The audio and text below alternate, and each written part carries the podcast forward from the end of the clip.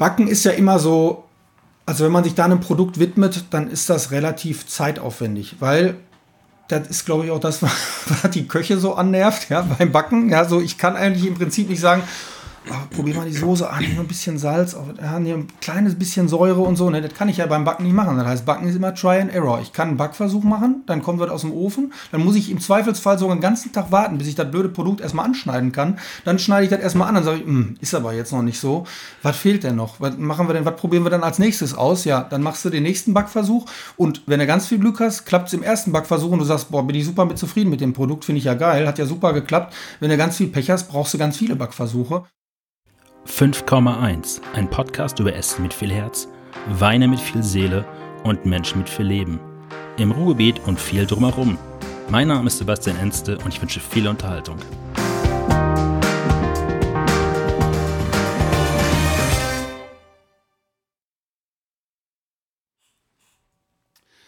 Ich habe das Ruhrgebiet dieses Jahr ein wenig vernachlässigt. Umso mehr freue ich mich zur letzten Folge des Jahres wieder hier zu sein. Ich bin in Altenbochum im Stadtteil, äh, ich bin in Bochum im Stadtteil Altenbochum, Entschuldigung, einmal komplett äh, umgedreht. Und nach Gespräch mit Köchen, Sommeliers, Winzern, Händlern, Journalisten, Bierbrauen und Metzgern bin ich endlich mal bei einem Bäcker gelandet. Mein heutiger Gast ist Lars Wickenburg. Er betreibt in der vierten Generation die Bäckerei und Konditorei Wickenburg. Hallo Lars. Hallo, grüß dich. Ähm, du hast schon vermutlich äh, schon Millionen von Broten, Brötchen und Kuchen in deinem Leben aus dem Ofen geholt. Wie schön ist noch der Duft von frisch gebackenem Brot?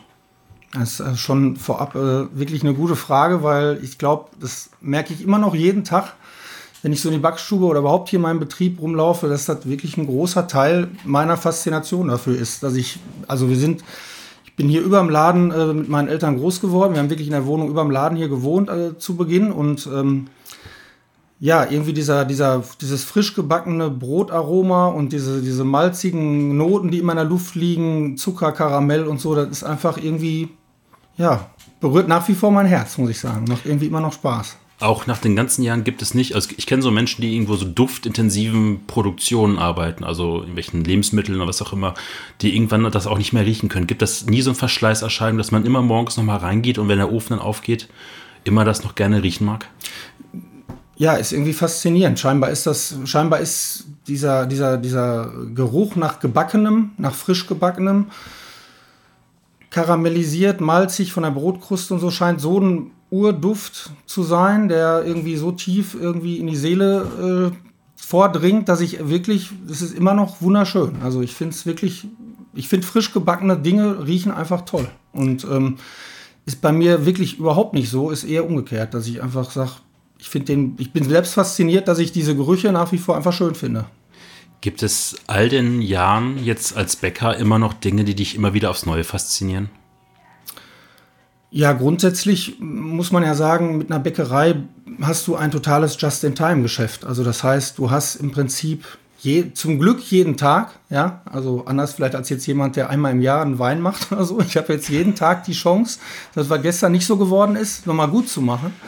Aber äh, trotzdem hast du nur den einen Versuch. Und ähm, ja, das ist mit Sicherheit beim Backen ähm, eine Sache, die mich auch jeden Tag wieder herausfordert. Und da muss man sagen, es ist tatsächlich mit meiner, also aus meiner Erfahrung so, die einfachsten Gebäcke sind dann oft die herausforderndsten. Also jeden Tag oder das ganz normale Schnittbrötchen gut hinzukriegen, ist eigentlich fast die größte Herausforderung. Äh, größer als jetzt irgendwie ein Kuchen mit ganz vielen Zutaten. Weil, weil man so wenig verdecken kann. Genau, also da, gibt's, da geht es dann ganz viel um, wirklich, da geht es ganz viel um, die Temperaturen müssen stimmen, die Verarbeitungsschritte müssen möglichst konstant sein. Die Temperaturen des Teiges, die Backstube verändert sich von den Raumtemperaturen her. All diese Sachen haben bei so einfachen Gebäcken einfach eine größere ähm, Bedeutung, als wenn ich jetzt irgendwie einen Kuchen backe, der viele Zutaten hat. Da brauche ich ein gutes Rezept. Okay, da brauche ich auch Sorgfalt, aber im Prinzip ist ähm, das hinzukriegen, da bist du weniger von physikalischen Prozessen abhängig als bei jetzt so einem Weizengebäck. Ein gutes Baguette, ein gutes Croissant, ein gutes Brötchen, ein gutes Roggenmischbrot mit wenig Zutaten sind, finde ich, eindeutig äh, größere Herausforderungen manchmal als die Gebäcke, die aus ganz vielen Zutaten bestehen und ähm, die sich mehr über das Rezept, sage ich mal, ergeben, als über das Verfahren und über das, was man da tut, handwerklich. Deswegen, das ist nach wie vor das, was uns jeden Tag herausfordert mit einer Bäckerei, ist, ähm, wir schieben unsere Produkte in den Backofen und dass die so möglichst jeden Tag in einer konstanten, guten Qualität herauskommen. Und da ist wirklich die Regel, je einfacher das die Gebäck, Gebäck, desto größer ist die Herausforderung, kann man eigentlich so sagen. Ich gehe mal ganz kurz zurück in eure Tradition. 1896 haben deine Urgroßeltern, ich habe das nachgelesen, in einem Pferdestall die Bäckerei gegründet oder eröffnet ja, sozusagen. Ja, irgendwie so. Also es war wohl so, dass äh, ja, so ganz super sattelfest mit unserer Geschichte. Also, dass ich jetzt im Detail noch alles so weiß, ne? aber was man mir so erzählt hat von Opa und so, und da war es wohl wirklich so, dass, also das Haus sagt es ja auch schon, der Betrieb wurde 1896 gegründet und das Haus, in dem wir ja heute noch backen, das ist von 1904. Das heißt, dazwischen sind ja acht Jahre wo wohl wirklich äh, Urgroßvater mit der Pferdekutsche halt die Sachen durch die Gegend gefahren ist. Da gab es noch kein Ladengeschäft und gab wohl wirklich nur einen Pferdestall, wo man erstmal wahrscheinlich mit einem Trog angefangen hat, den Teich zu kneten und irgendwie ein, meistens waren die damals ja auch dann so alte Holzbacköfen äh, und da dann irgendwie seine Sachen gebacken hat und die dann wirklich äh, durch die Gegend gefahren hat mit der Pferdekutsche. Und das muss wohl erstmal ein paar Jahre gewesen sein. Also. Das ist jetzt 124 Jahre her. Ähm, ihr seid die älteste Bäckerei Bochums in Familienbesitz, schreibt hier, und du bist die vierte Generation. Wie viel Druck war nachher dann so, dass du die vierte Generation der Familie Wickenburg im Bäckereibetrieb wirst? Dass ich das sein muss im Prinzip. Ne? Ja. Also da muss ich wirklich ein großes Kompliment an meine Eltern machen. Also das war bei uns wirklich nie so, dass ich da irgendeinen Druck gespürt habe. Absolut nicht. Ich meine, man muss sagen, es war so, wie ich bin hier groß geworden über der Bäckerei, haben wir gewohnt, unsere Wohnung war auch ein Stück weit in die Wiege gelegt. Ne? Ich habe dann diesen Geruch, über den wir schon mal gesprochen haben, den hatte ich halt jeden Tag da oben im Anführungsstrichen und ich bin dann wirklich, ich war schon irgendwie immer unruhig, Spinne, Wipp, weiß ich nicht. Auf jeden Fall bin ich dann manchmal morgens wohl äh, aus dem Bett gekrochen und äh, hatte so eine hatte so meine Mutter hatte mir so kleine Bäckersachen auch gemacht irgendwie ganz süß. Und dann habe ich mir die Sachen angezogen und bin dann runtergegangen und habe dann da irgendwie mitgeholfen. Oder was heißt mitgeholfen? Die haben mich auf den Korb gestellt und habe gesagt beschäftige den Kleinen mal dass der nicht irgendwie nervt hier bei der Arbeit. Aber also die ersten Mal ist meine Mutter wirklich, die ist ins Zimmer gekommen, wollte mich aus dem Zimmer oder wollte mich wecken und hat gesagt, das Bett ist leer, wo ist denn der Junge so ungefähr? Ja, und dann hat die mich dann irgendwie, äh, ist sie natürlich dann irgendwie runtergegangen in die Backstube und gesagt, Mensch, du kannst doch nicht einfach hier irgendwie nachts in die Backstube rennen. Ich denke schon, wo ist, wo ist unser Kind hin? Ne? Also das ist wohl wirklich äh, schon so passiert und dann, ähm, ja, irgendwie auch klar, über Schulzeiten habe ich den Kontakt zum Betrieb auch ein bisschen verloren. Klar hat man andere Themen und so, aber ähm, das Einzige, was mein Vater irgendwann gesagt hat, irgendwie, ja, für meine Planung mal irgendwie, da war ich aber auch schon, ja, so 16, würde ich sagen, 16, 17, ob ich mir das halt vorstellen kann, den Betrieb zu übernehmen. Und dann haben wir schon, dann habe ich, da habe ich einfach für mich irgendwie trotzdem immer eine Selbstverständlichkeit zu sagen, ja, ich will Bäcker werden. Ne? Und das muss ich sagen, das kam irgendwie immer von innen heraus und meine Eltern hatten da, haben wirklich keinen Druck ausgeübt. Und ich bin auch nach wie vor davon überzeugt, dass das nur so geht, weil Bäckerei ist, man muss sagen, Bäckerei ist anstrengend. Also Bäckerei ist körperliche Arbeit, Bäckerei ist Just-in-Time-Geschäft, ähm, morgens früh aufstehen. Wir haben sieben Tage die Woche geöffnet. Ähm, wenn man das nicht mit Leib und Seele macht, ist das verdammt schwer, äh, das durchzuziehen. Ne? Und ich glaube, das ist, muss wirklich von innen raus kommen und äh, habe ich bis jetzt nicht bereut, macht mir immer noch Spaß und ähm, war von, kam von innen heraus, ohne dass meine Eltern mich gezwungen haben die Ausbildung im familiären Betrieb gemacht oder bist du auf Wanderschaft gegangen? Nee, also im familiären Betrieb war ich eigentlich so richtig erst, ähm, als ich auch dann nicht mehr weggegangen bin. also das heißt, nee, ich war schon immer auch, tendenziell bin ich auch ein ziemlich neugieriger Typ, immer schon gewesen und ich habe ja dann irgendwie Abitur gemacht und nach der Schule ähm, dann erstmal eine Bäckerlehre gemacht, aber war auch hat mein Papa auch gesagt, mach das lieber also nicht zu Hause machen. Das war eigentlich auch immer schon Tenor und das war für mich eigentlich auch klar. Und ähm, ich wusste ja jetzt nicht klar, ich komme aus der Schulzeit, im Gymnasium immer Schule gemacht und so. Wie ich, trotzdem wusste ich natürlich damals nicht so richtig. Wir waren natürlich auch feiern und so. Und dann, ja, ist das wirklich ein Job, ne, wo du langfristig dann wirklich Spaß dran hast. Und ähm, dann haben wir, habe ich auf jeden Fall erstmal die Ausbildung in Bochum gemacht. Also ich war bei, ähm, bei einer Bäckerei hier in Bochum, die auch nur eine Verkaufsstelle hatte, war auch in Familienbesitz.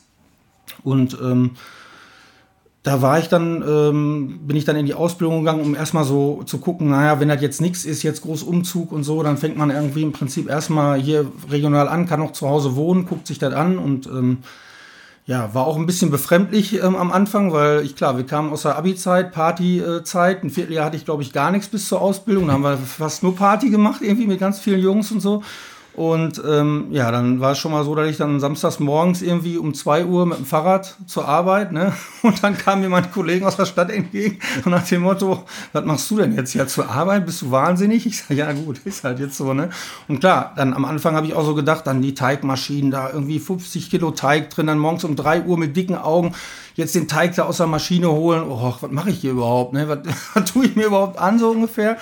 Ja, und ähm, irgendwie hat es dann aber Klick gemacht. Ich glaube, so zum ersten Mal, als ich so das Gefühl hatte, ich habe jetzt das Produkt selbst gemacht. Da kommt jetzt mhm. was aus dem Ofen, da habe ich jetzt einen Teig selbst hergestellt und, und habe jetzt mit in den Ofen geschoben und jetzt kommt da so ein Brot raus und ey, das habe ich ja gemacht. Ne? Das war irgendwie, ja, war irgendwie so ein cooles Gefühl. Und da hat es echt so richtig Klick gemacht, dass ich mich dann total auch interessiert habe, auch ähm, ja, noch, noch irgendwie, wenn man vorher irgendwelche Musikmagazine und Skater-Zeitschriften am Nachttisch liegen hatte, habe ich dann echt Fachbücher dann da gewälzt und mir da alles reingezogen und habe dann hat dann wirklich Klick gemacht und dann war ich auf Feuer und Flamme.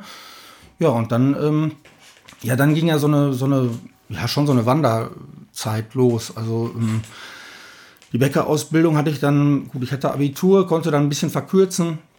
Hab dann nach anderthalb Jahren die Bäckerausbildung schon fertig gehabt, wollte dann aber, musste dann erstmal, damals gab es ja noch Zivildienst, dann habe ich Zivildienst gemacht ein Jahr lang und dann wollte ich aber auch noch Konditor lernen, war mein Wunsch. Und dann, ja, wo geht man hin? Irgendwie musste es ja auch ein bisschen spannend sein. Dann hatte ich, wollte ich erst nach Wien, das hat dann nicht, nicht richtig geklappt. Dann bin ich irgendwie, ähm, bin ich dann nach Hamburg gekommen. Also ich habe in Hamburg dann eine Konditorlehre gemacht. Da war ich dann anderthalb Jahre ähm, in der Konditorei Lindner, das ist in Hamburg-Eppendorf, auch so ein Biedermeier-Café, ganz alte, uralt eingesessene Konditorei, ähm, machen so ganz auch so ganz klassische Konditorei und ich konnte da, also es war, ist so ein bisschen angestaubt, da wurden sogar teilweise Filmaufnahmen gedreht, weil das so ein altes Café war, so richtig Biedermeier-Stil, das war schon ziemlich cool und ja, da bin ich auch gut aufgenommen worden und konnte da auch sehr viel handwerklich nochmal lernen im Konditorbereich. Ne. Wir waren jetzt bei uns, als ich sag mal, unser Betrieb war immer schon so ein bisschen vielleicht Backwarenlastiger, grob Backwarenlastiger. Wir hatten immer schon gutes Brot und so, aber jetzt mit feiner Konditorei hatten wir nicht so viel. Deswegen hat mich das wahrscheinlich auch noch ein bisschen mehr angefixt, das mal so zu lernen und mir da so Sachen anzugucken. Dann war ich da äh, anderthalb Jahre, habe Konditorlehre gemacht. Ja, dann bin ich, ähm, dann danach bin ich dann zur Meisterschule gegangen irgendwann. Im Moment, ich war dann, hatte dann noch eine Station ähm, im Schwarzwald, das ist so an der französischen Grenze. Da war ich dann eine Saison noch. Ähm, das war auch ein sehr guter Betrieb. Das war auch eine hochstehende Konditorei, auch äh, Relais-Dessert-Betrieb und ähm, also wirklich direkt an der Grenze zu Straßburg in Oberkirch bei Gmeiner habe ich da gearbeitet. Eine, ich glaube vier oder fünf Monate, bin dann dahin gegangen. War auch eine sehr gute Zeit, weil das nochmal französische Einschläge hatte, auch im Konditoreibereich, auch viele Rohstoffe so aus Frankreich äh, und sehr hochkarätig, alles selbst gemacht auch natürlich. Also das war sowieso gut, dass ich in allen Betrieben, wo ich jetzt war, wo tendenziell eigentlich immer alles so selbst gemacht. Also ganz wenig Convenience-Produkte. Ne? Man, man kriegt halt fast alle Produkte als Convenience-Produkte, muss man so ehrlich sagen. Und das haben wir da äh, in den Betrieben auch nie benutzt. Ja, und dann, ähm, dann bin ich zur Meisterschule gegangen, habe dann Bäckermeister gemacht und danach direkt im Anschluss habe ich Betriebswirt des Handwerks gemacht. Das ist so ein Studiengang, den kann man belegen. Ähm, das war in Rasfeld. Ähm, Schloss Rasfeld habe ich äh, das gemacht und ähm, dann wollte ich eigentlich ähm, wollte ich noch ins Ausland gehen. Also hatte mir eigentlich, hatte eigentlich schon sogar einen Arbeitsvertrag unterschrieben. Ich war irgendwie, das war so eine Schweizer Hotelkette in Jerusalem. Die wollten deutsche Backwaren da etablieren, äh, hochklassige deutsche Backwaren, haben im Prinzip einen deutschen Bäckermeister gesucht, der Lust hat, damit, das damit aufzubauen. Gut, da war ich dann mittlerweile auch schon so Mitte, Ende 20. Ich weiß jetzt nicht mehr ganz genau, aber so ungefähr und wäre mit Sicherheit ein spannendes Projekt gewesen. Das war so auf ein Jahr angelegt. Äh, war sogar schon so, dass irgendwie wir darüber gesprochen haben. Ich war mit meiner jetzigen Frau schon lange auch zusammen. Die hat auch die Station immer so mitbegleitet. Ist, da musste dann immer viel hin und her fahren am Wochenende und so und mich besuchen. Und die wollte dann eventuell sogar mitgehen. Äh, das war schon alles mit der Hotelkette so ein bisschen besprochen. Naja, und dann wirklich, ähm, ich hab, muss noch mal sagen, es war ein bisschen andersrum. Ich war, hatte erst die Meisterschule, den Betriebswirt und habe dann war dann, äh, kam aus dem Schwarzwald, hatte meinen letzten Arbeitstag wirklich nach Weihnachten und ähm, wie gesagt, die nächste Station wäre dann Jerusalem gewesen und ich wollte dann auch nochmal in die Schweiz oder äh, nach Belgien äh, eigentlich gehen, nochmal ein paar Monate. Aber das hat sich dann alles zerschlagen, weil als ich wirklich nach Hause kam, ist mein Vater schwer äh, krank. Also war wirklich, ich kam nach Hause und da stand Blaulicht vor der mhm. Tür, also wirklich krass. Und mein Vater ist dann schwer erkrankt und ist zum Glück wieder relativ oder ist gesund geworden wieder, aber ähm, das war dann für mich der Moment, wo ich dann halt zu Hause bleiben musste. Da war klar, ich kann jetzt irgendwie den, den Werdegang so jetzt erstmal nicht mehr fortsetzen, wie ich mir das vorgestellt habe, sondern muss jetzt hier zu Hause mein Mann stehen und ähm, wir müssen erstmal gucken, wie das dann so weiterläuft. Ne? Also wurde das dann so ein bisschen abrupt abgebrochen, aber ähm, ja, bin ich halt so ins kalte Wasser geworfen worden, sage ich jetzt einfach mal. Aber zu Hause war ich im Prinzip mal so aushilfsweise. Also ich weiß noch, ich glaube, ich habe den Betriebswirt gemacht, äh, den Studiengang, das war dann immer so Freitag, Samstags und dann habe ich montags bis donnerstags hier so ein bisschen mitgeholfen. Ne? Aber ansonsten war ich eigentlich nie zu Hause, was auch super gut war, weil ich auch nur jedem jungen Kollegen empfehlen kann so viel wie möglich mitnehmen, Eindrücke sammeln. Irgendwie, man sieht jeden Tag, wenn man nur einen Tag durch eine andere Backstube geht, fällt einem irgendwas auf und das kannte ich auch noch nicht. Oder ach, so machen die das. Also man nimmt immer so viel mit. Also ist wirklich super, solange man das kann und wenn das familiär möglich ist und man möchte sich irgendwann selbstständig machen oder liebt seinen Beruf, auf jeden Fall viel rumkommen. Wann hast du dann hier den Betrieb übernommen? Also im Prinzip, dann war natürlich so eine Phase, wo es erstmal darum ging, jetzt hier irgendwie äh, alles am Laufen so ein bisschen zu halten. Und über, also offiziell übernommen habe ich zwei, haben wir 2005, wobei wir davor halt schon, ähm, also meine Frau Kirsten, die hat dann auch hier schon mit im, im Verkauf auch gearbeitet, die hat eigentlich auch was anderes gelernt, kam eigentlich woanders her und die konnte sich das auch irgendwie gut vorstellen, Bäckerei und verkaufen und mithelfen und so. Das hat also von der Seite auch ganz gut gepasst. Und weil meine Eltern immer gesagt haben, du brauchst eine Frau, die das mitmacht. Ne? Das kann man nicht alleine, so eine Bäckerei. Du brauchst einfach eine Frau, die da auch Lust drauf hat und so. Ja, und das hat sich einfach irgendwie gut gefügt. Und dann haben wir eine Zeit lang halt Entscheidungen zusammengetroffen, wie das halt so ist, ne? mit den typischen Generationskonflikten. Ich würde gerade fragen, also es ist ja egal, welchen Familienbetrieb man nimmt. Die Kinder wollen immer wenigstens ein Stück anders machen, als die Eltern es gemacht ja. haben. Was waren bei dir so die ersten Dinge, wo du sagtest, so ich bin jetzt überall rumgefahren, ich will das und das und das und das und jenes ändern? Ja, also äh, wo ich mich, also bei mir war es erstmal das Problem, ich bin natürlich relativ viel immer, wo, also ich war ja fast nur woanders und habe mir irgendwie woanders Sachen angeguckt und war schon so ein bisschen, ja, wie soll man das jetzt bildhaft beschreiben? Also ich war, glaube ich, wirklich, als ich so jung war, war ich so ein bisschen wie so ein, wie so ein Tiger im Käfig. Die ganze Zeit musste ich irgendwas machen, was andere sagen und habe mir irgendwas angeeignet und dachte, das will ich irgendwie da umsetzen und das will ich da machen und das will ich da machen. Und dann kam ich natürlich hierhin, Papa schwer krank, also ein bisschen Panik natürlich und dann irgendwie wollte ich mit Gewalt hier dann irgendwie so viel wie möglich, so schnell wie möglich ändern. Das Tempo, was ich mir vorgestellt habe, war halt viel zu hoch für die ganzen Leute, die hier schon ewig beschäftigt waren und so. Und äh, für die ganzen Prozesse, die hier so eingeübt waren. Also ich wollte total viel umwerfen oder das umwerfen nicht, also auf der Basis schon, die wir hatten. Aber trotzdem wollte ich halt im Detail relativ viele Sachen anders machen. Und ähm, ja, ich weiß noch, also das war also da waren, da waren halt Produkte dann irgendwie, dann wollte ich die ändern, dann waren die, die unsere Mitarbeiter, die lange schon da sind, denken sich natürlich, oh, jetzt kommt er hier an und schmeißt hier alles über den Haufen, so ungefähr. Ne? Und ähm, war dann schon ein bisschen chaotisch. Da habe ich dann, glaube ich, auch wirklich, manchmal stand ich hier dann nachts, ich weiß noch, das war auch so ein Thema, war damals schon irgendwie Croissants, damals noch mit Margarine gemacht zum Beispiel. Ne? Habe ich dann sofort gesagt, nee, müssen wir jetzt mit Butter machen, die Croissants. Und dann, äh, weiß ich nicht, dann irgendwie haben die Leute das dann gemacht, dann ist das, ich, hat das nicht sofort geklappt, dann bin ich nachts um 1 Uhr aufgestanden, weil irgendwie um 3 Uhr fingen die anderen an, dann habe ich schon angefangen, Croissants zu machen, weil das nichts geworden ist. Und ähm, ja, also auf jeden Fall muss ich sagen, war ich da, glaube ich, sehr, äh, also zu energetisch, ne? Und äh, das ging dann auch teilweise nach hinten los. Aber ähm, ja, es hat sich dann ja doch irgendwie alles gefügt. Wir haben uns irgendwie zusammengerafft. Ich bin auch echt ganz froh dass, und stolz, dass wir auch irgendwie immer noch als Team zusammen sind. Also es sind alle Mitarbeiter, die bei uns lange waren, die sind alle den ganzen Weg mitgegangen mit den ganzen Veränderungen über die Jahre. Und ähm, wir haben einfach zu einem guten Team zusammengefunden und mit einem guten Verhältnis auch und auch trotz der ganzen Veränderungen, äh, wo immer eine große Skepsis auch in der Backstube war, jetzt willst du das auch noch ändern, jetzt willst du das auch noch, willst du das wirklich ändern und warum denn und so, ne, war einfach so, haben wir das dann schon so peu à peu dann so umgesetzt, dass ich jetzt sagen kann, ja, ist irgendwie dann doch ganz gut gelaufen und hat dann doch ganz gut geklappt irgendwie. Ne? Also nicht nur Konflikten mit den Eltern, weil man Sachen anders machen möchte, sondern auch mit den Mitarbeitern, die eigentlich ja. ihren festgelaufenen Prozess hier eigentlich. Ja, klar. Also muss man schon so sagen. Ich meine, du machst, ähm, wie gesagt, man macht in der, in der Bäckerei natürlich irgendwie jeden Tag die Prozesse und die haben ja auch Erfahrung und kennen sich aus und klar, man kann Sachen immer anders machen, aber irgendwie sind sie ja vielleicht auch teilweise überzeugt von dem, wie wir es gemacht haben. Manche Sachen waren auch gut und vielleicht ich, bin ich auch manchmal übers Ziel hinausgeschossen und hätte vielleicht gesagt, okay, das muss man jetzt auch nicht ändern oder vielleicht doch einen Schritt zurück.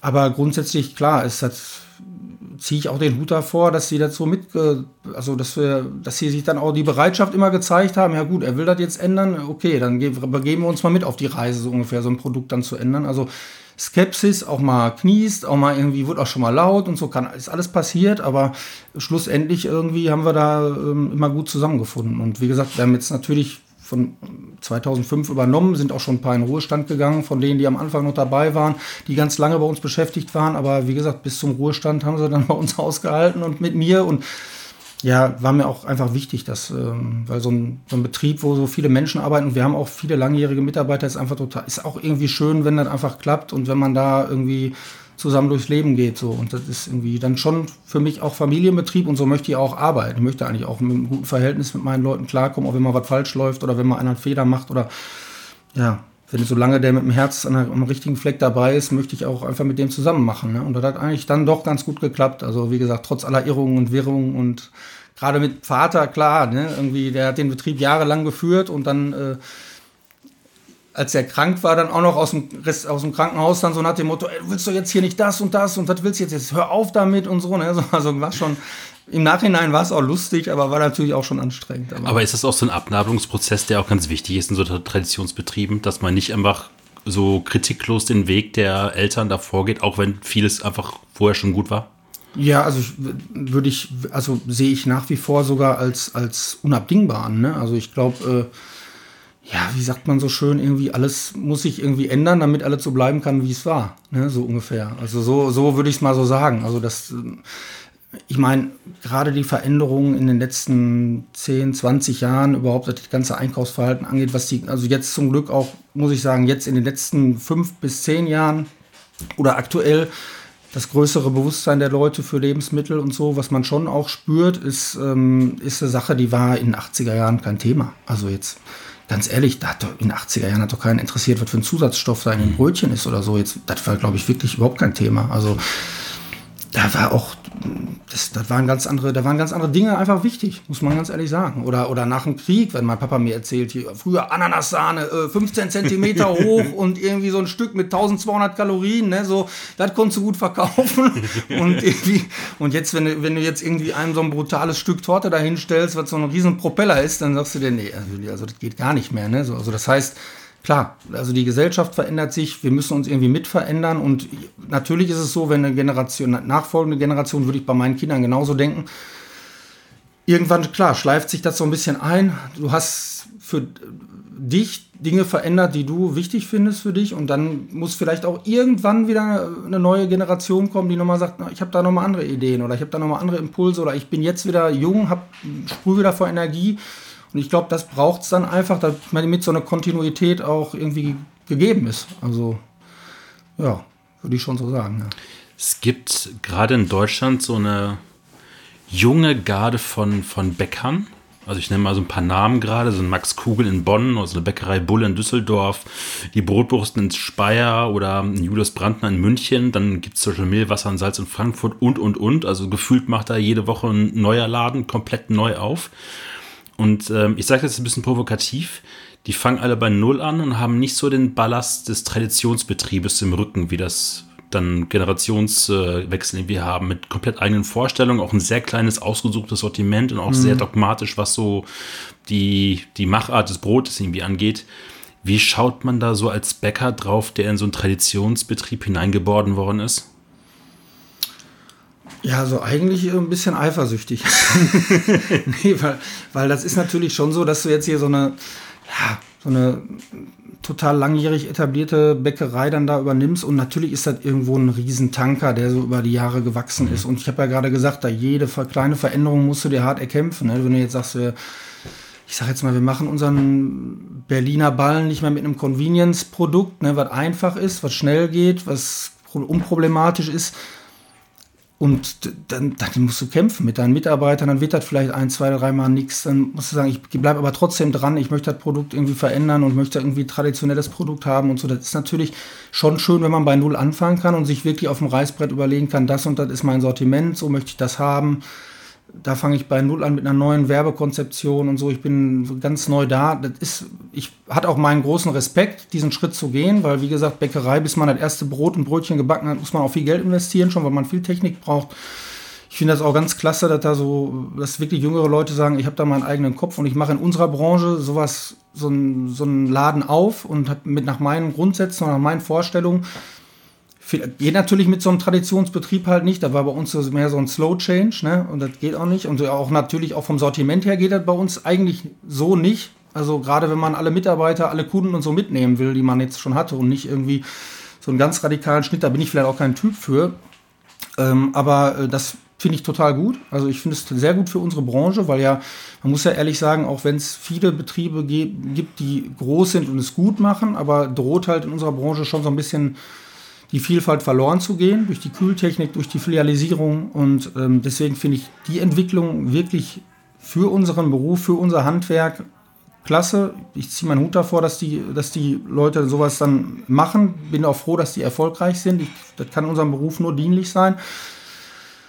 Wie gesagt, ganz schmales Sortiment, ganz kleine Produktgruppe, spezialisiert, kriege krieg ich hier nicht hin. Muss ich, kann ich dann mit Wehmut auch manchmal sagen. Finde ich ja. auch schön. Einfach finde ich immer gut. Einfach äh, gutes Produkt, einfaches, einfaches Sortiment, irgendwie äh, wirklich der Sache modern präsentiert und so, was man ja auch braucht, finde ich, machen sie gut. Und deswegen kann ich eigentlich nur sagen, ich schaue da mit Wohlwollen drauf. Ich finde das gut, dass das gibt. Manchmal denke ich mir so, wäre für mich auch ganz schön, nur mit 10 Produkten zu hantieren, nicht mit 100. ne? Aber okay, aber so, da muss man natürlich auch gucken, wo, wie entwickelt sich der ganze Markt und wo bleibt man dann auch mit so einem Traditionsunternehmen. Ne? Ist das richtig, dass man noch von dem, vom Vollkornbrot bis zur Hochzeitstorte ähm, alles anbietet fast? Ne? Und da gucken wir auch, dass wir davon auch was mitnehmen sogar und sagen, okay, wie, wie, wo können wir dann unser Sortiment vielleicht ein bisschen verschmälern? Wie können wir es den Kunden beibringen, dass man sagt, ist weniger ist aber mehr, ja? Also wir haben weniger Produkte vielleicht, kümmern uns um die ein bisschen intensiver noch. Deswegen, also ist auch Inspiration. Also aus mehreren Gesichtspunkten sehe ich gerade diese kleinen Start-up-Betriebe, die das mal ganz anders angehen, ähm, für, also total gut für die Branche, erfrischend. Man kann auch was mitnehmen und ich finde es klasse. Wie viele Sorten Brot, Brötchen, Kuchen und Torten habt ihr? Ja, definitiv zu viele. Ne? ja, es ist einfach so, weil umso mehr du, umso mehr, umso mehr du dich kümmern musst, desto, desto schwieriger wird es manchmal.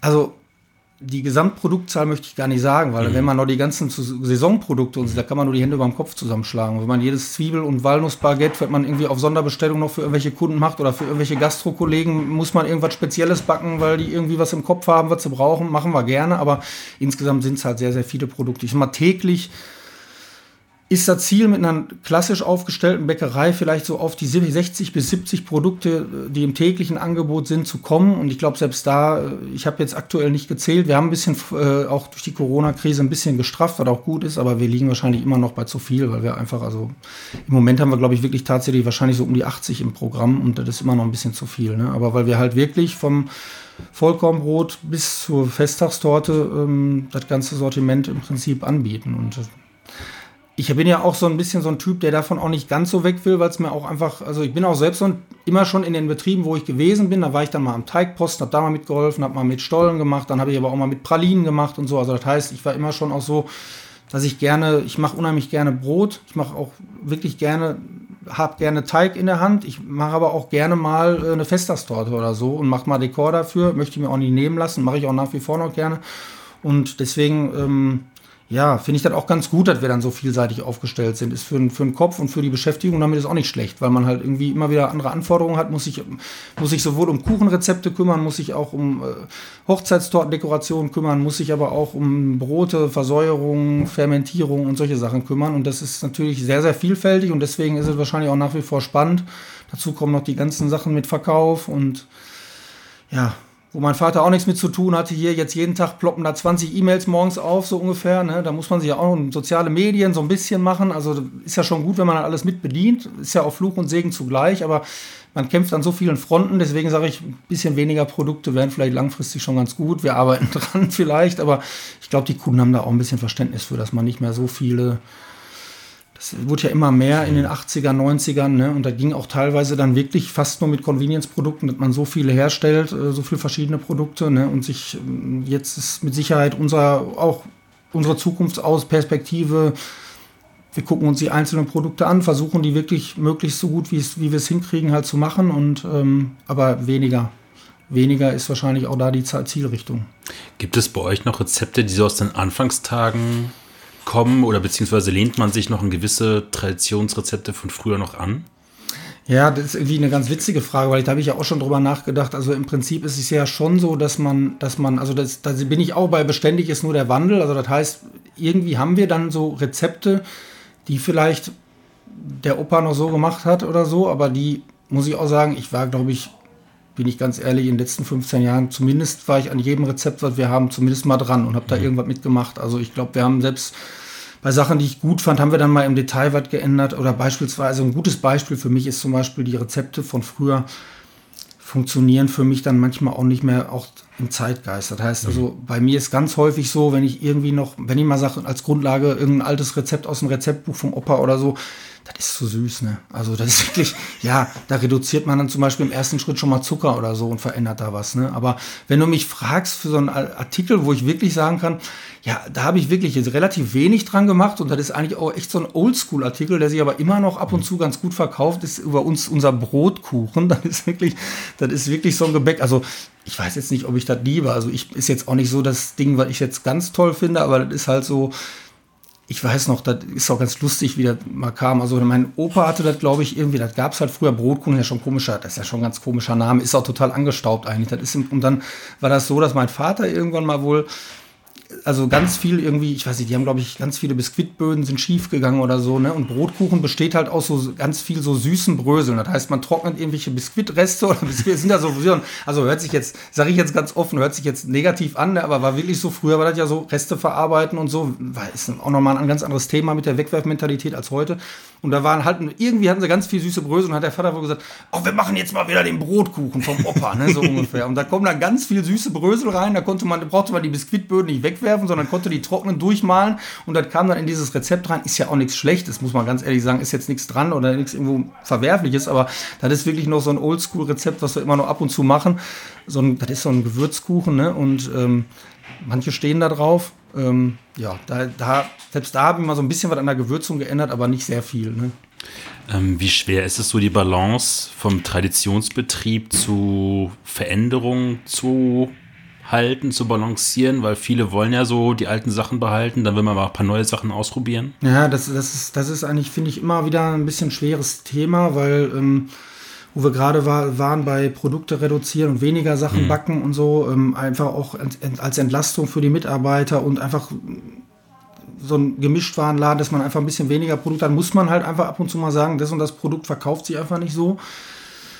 Das müssen wir jetzt mal rausnehmen. Dann sind die Verkäufer natürlich immer in der Situation, die haben ihre Stammkunden und manche lieben halt dieses eine Produkt, was sich auch nicht so gut verkauft. Und dann gibt es natürlich immer Diskussionen, die wollen halt immer möglichst Vielfalt haben. Und das ist echt schwer, da auch immer das, den Mittelweg zu finden, zu sagen, ja, okay, ich will auch ein bisschen innovativ sein, aber wir sind natürlich auch von der DNA irgendwie traditionell aufgestellt und klassisch und so. Und da muss man immer gucken, was geht mit dem oder wo ist da die Richtung, dass man dem Kunden gerecht wird, dem Betrieb gerecht wird, irgendwie die Tradition pflegt, aber äh, gleichzeitig auch neue Impulse mal aufnimmt. Ne? Also das ist ja, und da entwickelt sich ja allein schon durch, ja, durch diese Transparenz, Internet, Foodblogging und so entwickelt sich da ja auch einfach viel Wissen bei, der, bei den normalen Konsumenten, bei den Kunden, die sind ja viel aufgeklärter und so.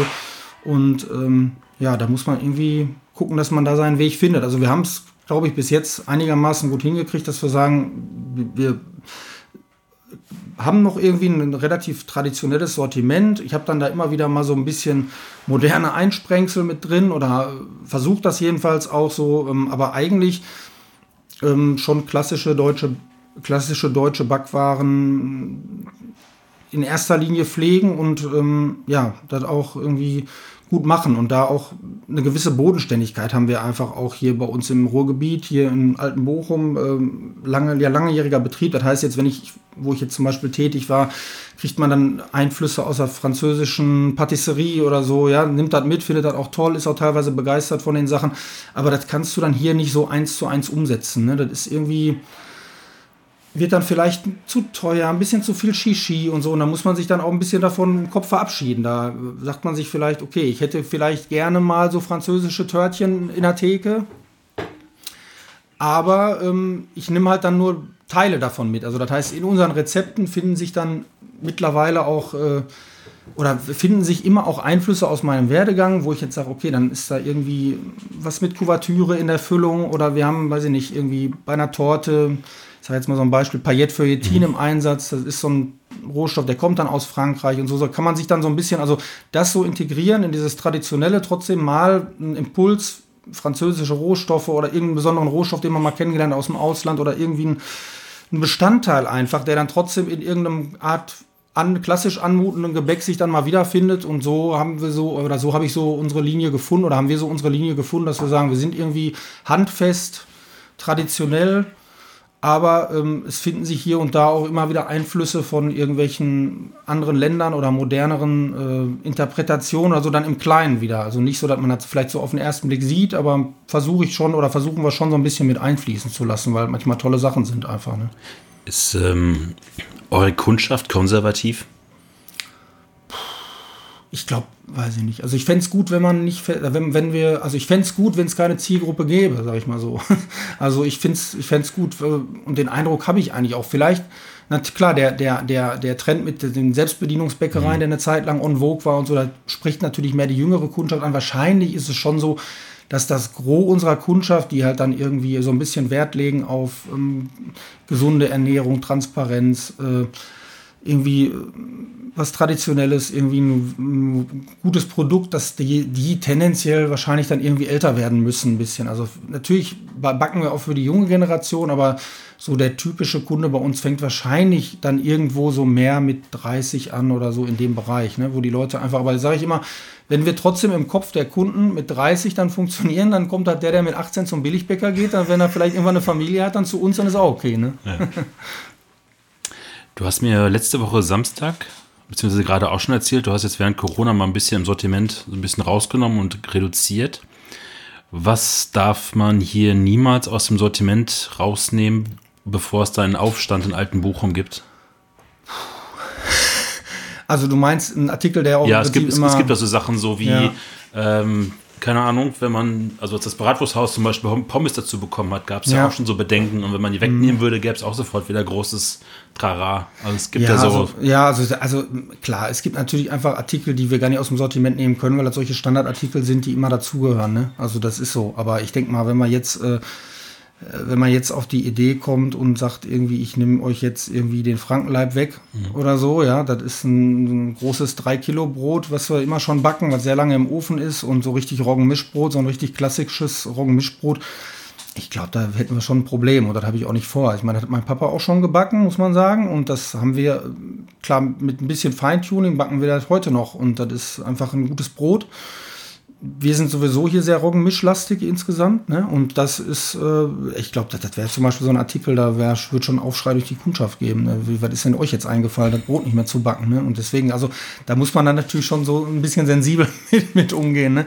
Also klar, also wenn man dann Artikel reduziert, sind das schon eher die Artikel, wo man auch sagt, erstens, wir verkaufen nicht so viel mhm. davon und zweitens, die sind auch voll aufwendig zu machen oder irgendwie machen die auch keinen Spaß. Also so die Mischung. Ich will das eigentlich gar nicht so gerne backen und äh, wir verkaufen es auch nicht so toll. Und dann jetzt komm, dann machen wir einen Cut, dann müssen wir halt mit dem Verkaufspersonal sprechen. Ja, und dann äh, gibt es vielleicht mal, man kann das dann mal wieder mal aufnehmen, mal, mal für eine Aktionszeit vielleicht mal irgendwann wieder, aber ich sage jetzt mal beispielsweise den Nougat-Ring gibt es im Moment einfach nicht mehr. Also jetzt so Mürbteig, irgendwie eine dicke Nougat-Buttermasse drauf und dann in Nüsse getauchten Kuvertüre. Das kann sogar mal lecker sein, aber das ist ja wirklich so, das ist auch so ein totales, das ist ja schon fast angestaubt. Und das haben wir dann, da haben wir uns zum Beispiel jetzt ein Beispiel, von sowas trennt man sich dann auch und ich habe dann da auch nicht so viele Emotionen bei, dass ich noch irgendwie mir ein Tränchen runterläuft, muss ich ehrlich sagen, bei so einem Artikel dann. Was ist das Aufwendigste bei euch? Ja, also in der Backstube ist schon, muss man sagen, ist schon der Stollen sehr aufwendig insgesamt in der Herstellung. Ähm, in der Konditorei ist, muss man sagen, klar, Festtagstorten sowieso, mhm. ne, weil das oft mit sehr viel Dekorarbeit und mit viel, viel Vorbereitung und so, also Festtagstorten sind sehr aufwendig und ähm, so normales Gebäck, was schon viel Aufwand ist, sind unsere Baumkuchen. Also, weil die da ist man, da ist man ganz lange mit beschäftigt, weil man muss immer wieder eine ganz dünne Lage backen, in den Ofen rein, ein paar Minuten wieder raus, dann wieder eine Lage aufstreichen, ganz dünn, dann wieder backen, wieder raus. Das heißt, man backt irgendwie sieben, acht Schichten da und äh, sitzt man wirklich kontinuierlich dran, kann da auch nicht viel anderes beinehmen, da durchmachen. Und äh, das sind so Artikel, auf der anderen Seite sind das auch Artikel, die uns dann auch wo die Kunden, die die Kunden auch wirklich lieben mhm. oder dann teilweise zu uns kommen wegen der Artikel. Also das sind dann so Sachen, wo ich dann auch sage, okay, da müssen wir uns einfach die Arbeit machen. Und da machen wir es uns dann auch gerne, weil das ist halt einfach ein Produkt, was mit uns verknüpft wurde oder verknüpft ist für die Kunden, ne? weil die einfach, dann ist das auch okay, viel Arbeit, aber ist, kann man schon sagen, das sind schon so Artikel, die, die schon viel Arbeit machen, die dann auch einen entsprechenden Preis natürlich haben, wird der Kunde dann manchmal auch, klar, äh, sind einfach viele Rohstoffe und viel Arbeit und dann äh, sind das Produkte, die, die, die uns aber ausmachen und die man teilweise, also ja auch nicht ähm, maschinisieren kann, automatisieren kann, die, wo es einfach ein Handwerksbäcker auch braucht und ja, sind dann im Prinzip dann wieder Produkte, die deswegen auch gut sind. Ne? Weil die, der Wettbewerb vielleicht, wenn der eine Groß, einen Großbetrieb hat, gar nicht machen will, gar nicht machen kann, ja, das ist dann also Fluch und Segen zugleich, kann man sagen. Was macht dir am meisten Spaß zu backen? Gibt es da irgendwie so ein Ding, wo du sagst, ja, aufwendig, aber macht, macht richtig Laune noch? Also Baumkuchen mache ich zum Beispiel nicht so gerne. das nervt mich immer eher. Ähm, was ich glaube ich irgendwie ähm, nach wie vor schon ganz gerne mache, ist also Stollen backe ich gerne, muss ich sagen. Stollen backe ich schon gerne. Und ähm, was ich auch ganz gerne mache, sind Croissants. Also die muss man ja so einturieren mit der Butter und die Lagen und dann rollen und zusammenfalten und so. Finde ich eigentlich auch ganz schön. Also das sind so Sachen, die sind viel Arbeit, aber mache ich gerne. Die Croissant-Geschichte und die äh Reformierung deines Croissants komme ich gleich nochmal. okay. Ich gehe jetzt aber kurz mal ein bisschen zurück, weil es dieses Jahr auch nochmal ein bisschen explodiert ist. Es gab so in den ganzen letzten Jahren so eine ganze Reihe an Brotbackbüchern und Brotbackkursen von, es gibt immer da ganze Dozenten, die nichts mehr anderes tun, als Leuten das Backen so beizubringen. Und dann gibt es eine ganze Reihe von irgendwelchen Hobbybäckern, die dann sehr ambitioniert sich bestimmte Mehle besorgen und dann morgens aufstehen, vorher die Teige angesetzt haben und auch ein bisschen rumexperimentieren. Und manchmal habe ich auch so ein bisschen den Eindruck, es geht auch darum, so einen kleinen Wettlauf zu haben, wer bei Instagram das schönste Brot irgendwie fotografieren, mhm. abbilden kann. Und dann haben während der Corona-Welle ja ganz viele Menschen angefangen, Sauerteige anzusetzen und auch selber zu backen, weil ihnen einfach die Zeit am Tag geblieben ist mit dem Homeoffice. Wie schaut man da so als Bäcker drauf auf diese Entwicklung, wenn dann der Kunde sozusagen anfängt, sich so ein bisschen zu unabhängig zu machen von seinem eigenen Betrieb? Ja, also, ähm, boah, da, also ein bisschen hat man ja auch Angst fast, dass die hm. hinterher mehr wissen als man selber, ne? das ist ja so transparenter. Ich meine, da gibt's ja, also es gibt ja auch wirklich viele gute Infos, wo man so dachte, ey, das ähm, sind so Sachen, die, äh, die hat man sich über Jahre erarbeitet oder so, ne? Und auf einmal weiß die die ganze Welt, ne? So, ähm, ja, weil die einfach auch, weil manche, manche Blogs oder so sind ja einfach auch fachlich wirklich gut gemacht und dann haben die Leute auch Ahnung, finde ich auch gut. Ich meine, auf der anderen Seite glaube ich schon, also es ist, also wir merken das jetzt nicht, dass wir jetzt sagen, ähm, die Nachfrage wird deswegen weniger. Ich finde immer ganz gut, wenn die Leute, wahrscheinlich ist es gut, dass die Leute aufgeklärt sind und wir Jahre oder jetzt schon Jahrzehnte daran arbeiten, dass wir da auch guten Gewissens offenlegen können, womit wir backen und was wir backen. Da habe ich auch, wenn mich einer was fragt, kann ich dazu was sagen. Und wenn er mich einer was zu einem Rohstoff fragt, dann habe ich da kein Problem mit das offen zu legen. Deswegen sage ich mal, wir haben umgestellt haben wir das ja peu à peu. Also wir hatten noch nie, waren noch nie ein Betrieb, der viel Convenience benutzt hat, aber wir sind ja peu à peu dann auf im Prinzip null Convenience runtergefahren. Und eine Zeit lang habe ich immer gedacht, schade, das macht so viel Arbeit und irgendwie hat man halt das Gefühl, die Leute interessiert es gar mhm. nicht. Und das muss man sagen, hat sich schon ein bisschen geändert, dass jetzt die Leute wirklich dann auch fragen, ja, nicht irgendwie so, was ist denn da drin? Ja, Roggen und Weizenmehl. Ja, ist ein Roggenmischbrot. Ja, Roggenmischbrot. Ja, welche Mehltype denn? Mhm. da sagt die Verkäuferin auch schon, boah, Chef, wir brauchen mehr Infos so ungefähr. Ne? Das wird langsam haarig hier, ne? weil die Leute wirklich teilweise so aufgeklärt sind. Ja, welche Sauerteigführung benutzen Sie denn? Ne?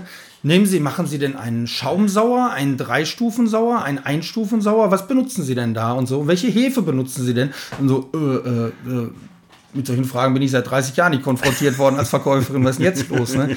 Also, ähm, ja, also ich glaube, die Aufklärung für uns, so wie wir arbeiten, ich habe da kein Problem mit. Ich finde es okay. Ich glaube jetzt auch nicht daran, dass wenn ein normal beschäftigter Haushalt, dass der dauerhaft immer nur sein Brot selber backt. Vielleicht merken die Leute dann auch, dass es auch gar nicht so einfach ist, so ein Brot zu backen, dass man sich schon ein bisschen mit beschäftigen muss, dass der Teig schon klebt und die Küche versaut ist. Und, und ähm, ja, und schlussendlich muss man auch sagen, so bei, bei manchen Brotsorten haben, geben auch Haushaltsbacköfen dann teilweise, ist da auch die mhm. Schnittstelle, wo man sagt, da hört es dann mit der Qualität irgendwo auf. Ne? Gerade jetzt, wenn man richtig, richtig schweres Roggenmischbrot backen will oder so, ne? Oder so ein 3 Kilo Frankenlatt, der passt gar nicht in den Backofen rein, deswegen backe ich den natürlich auch weiter, ne?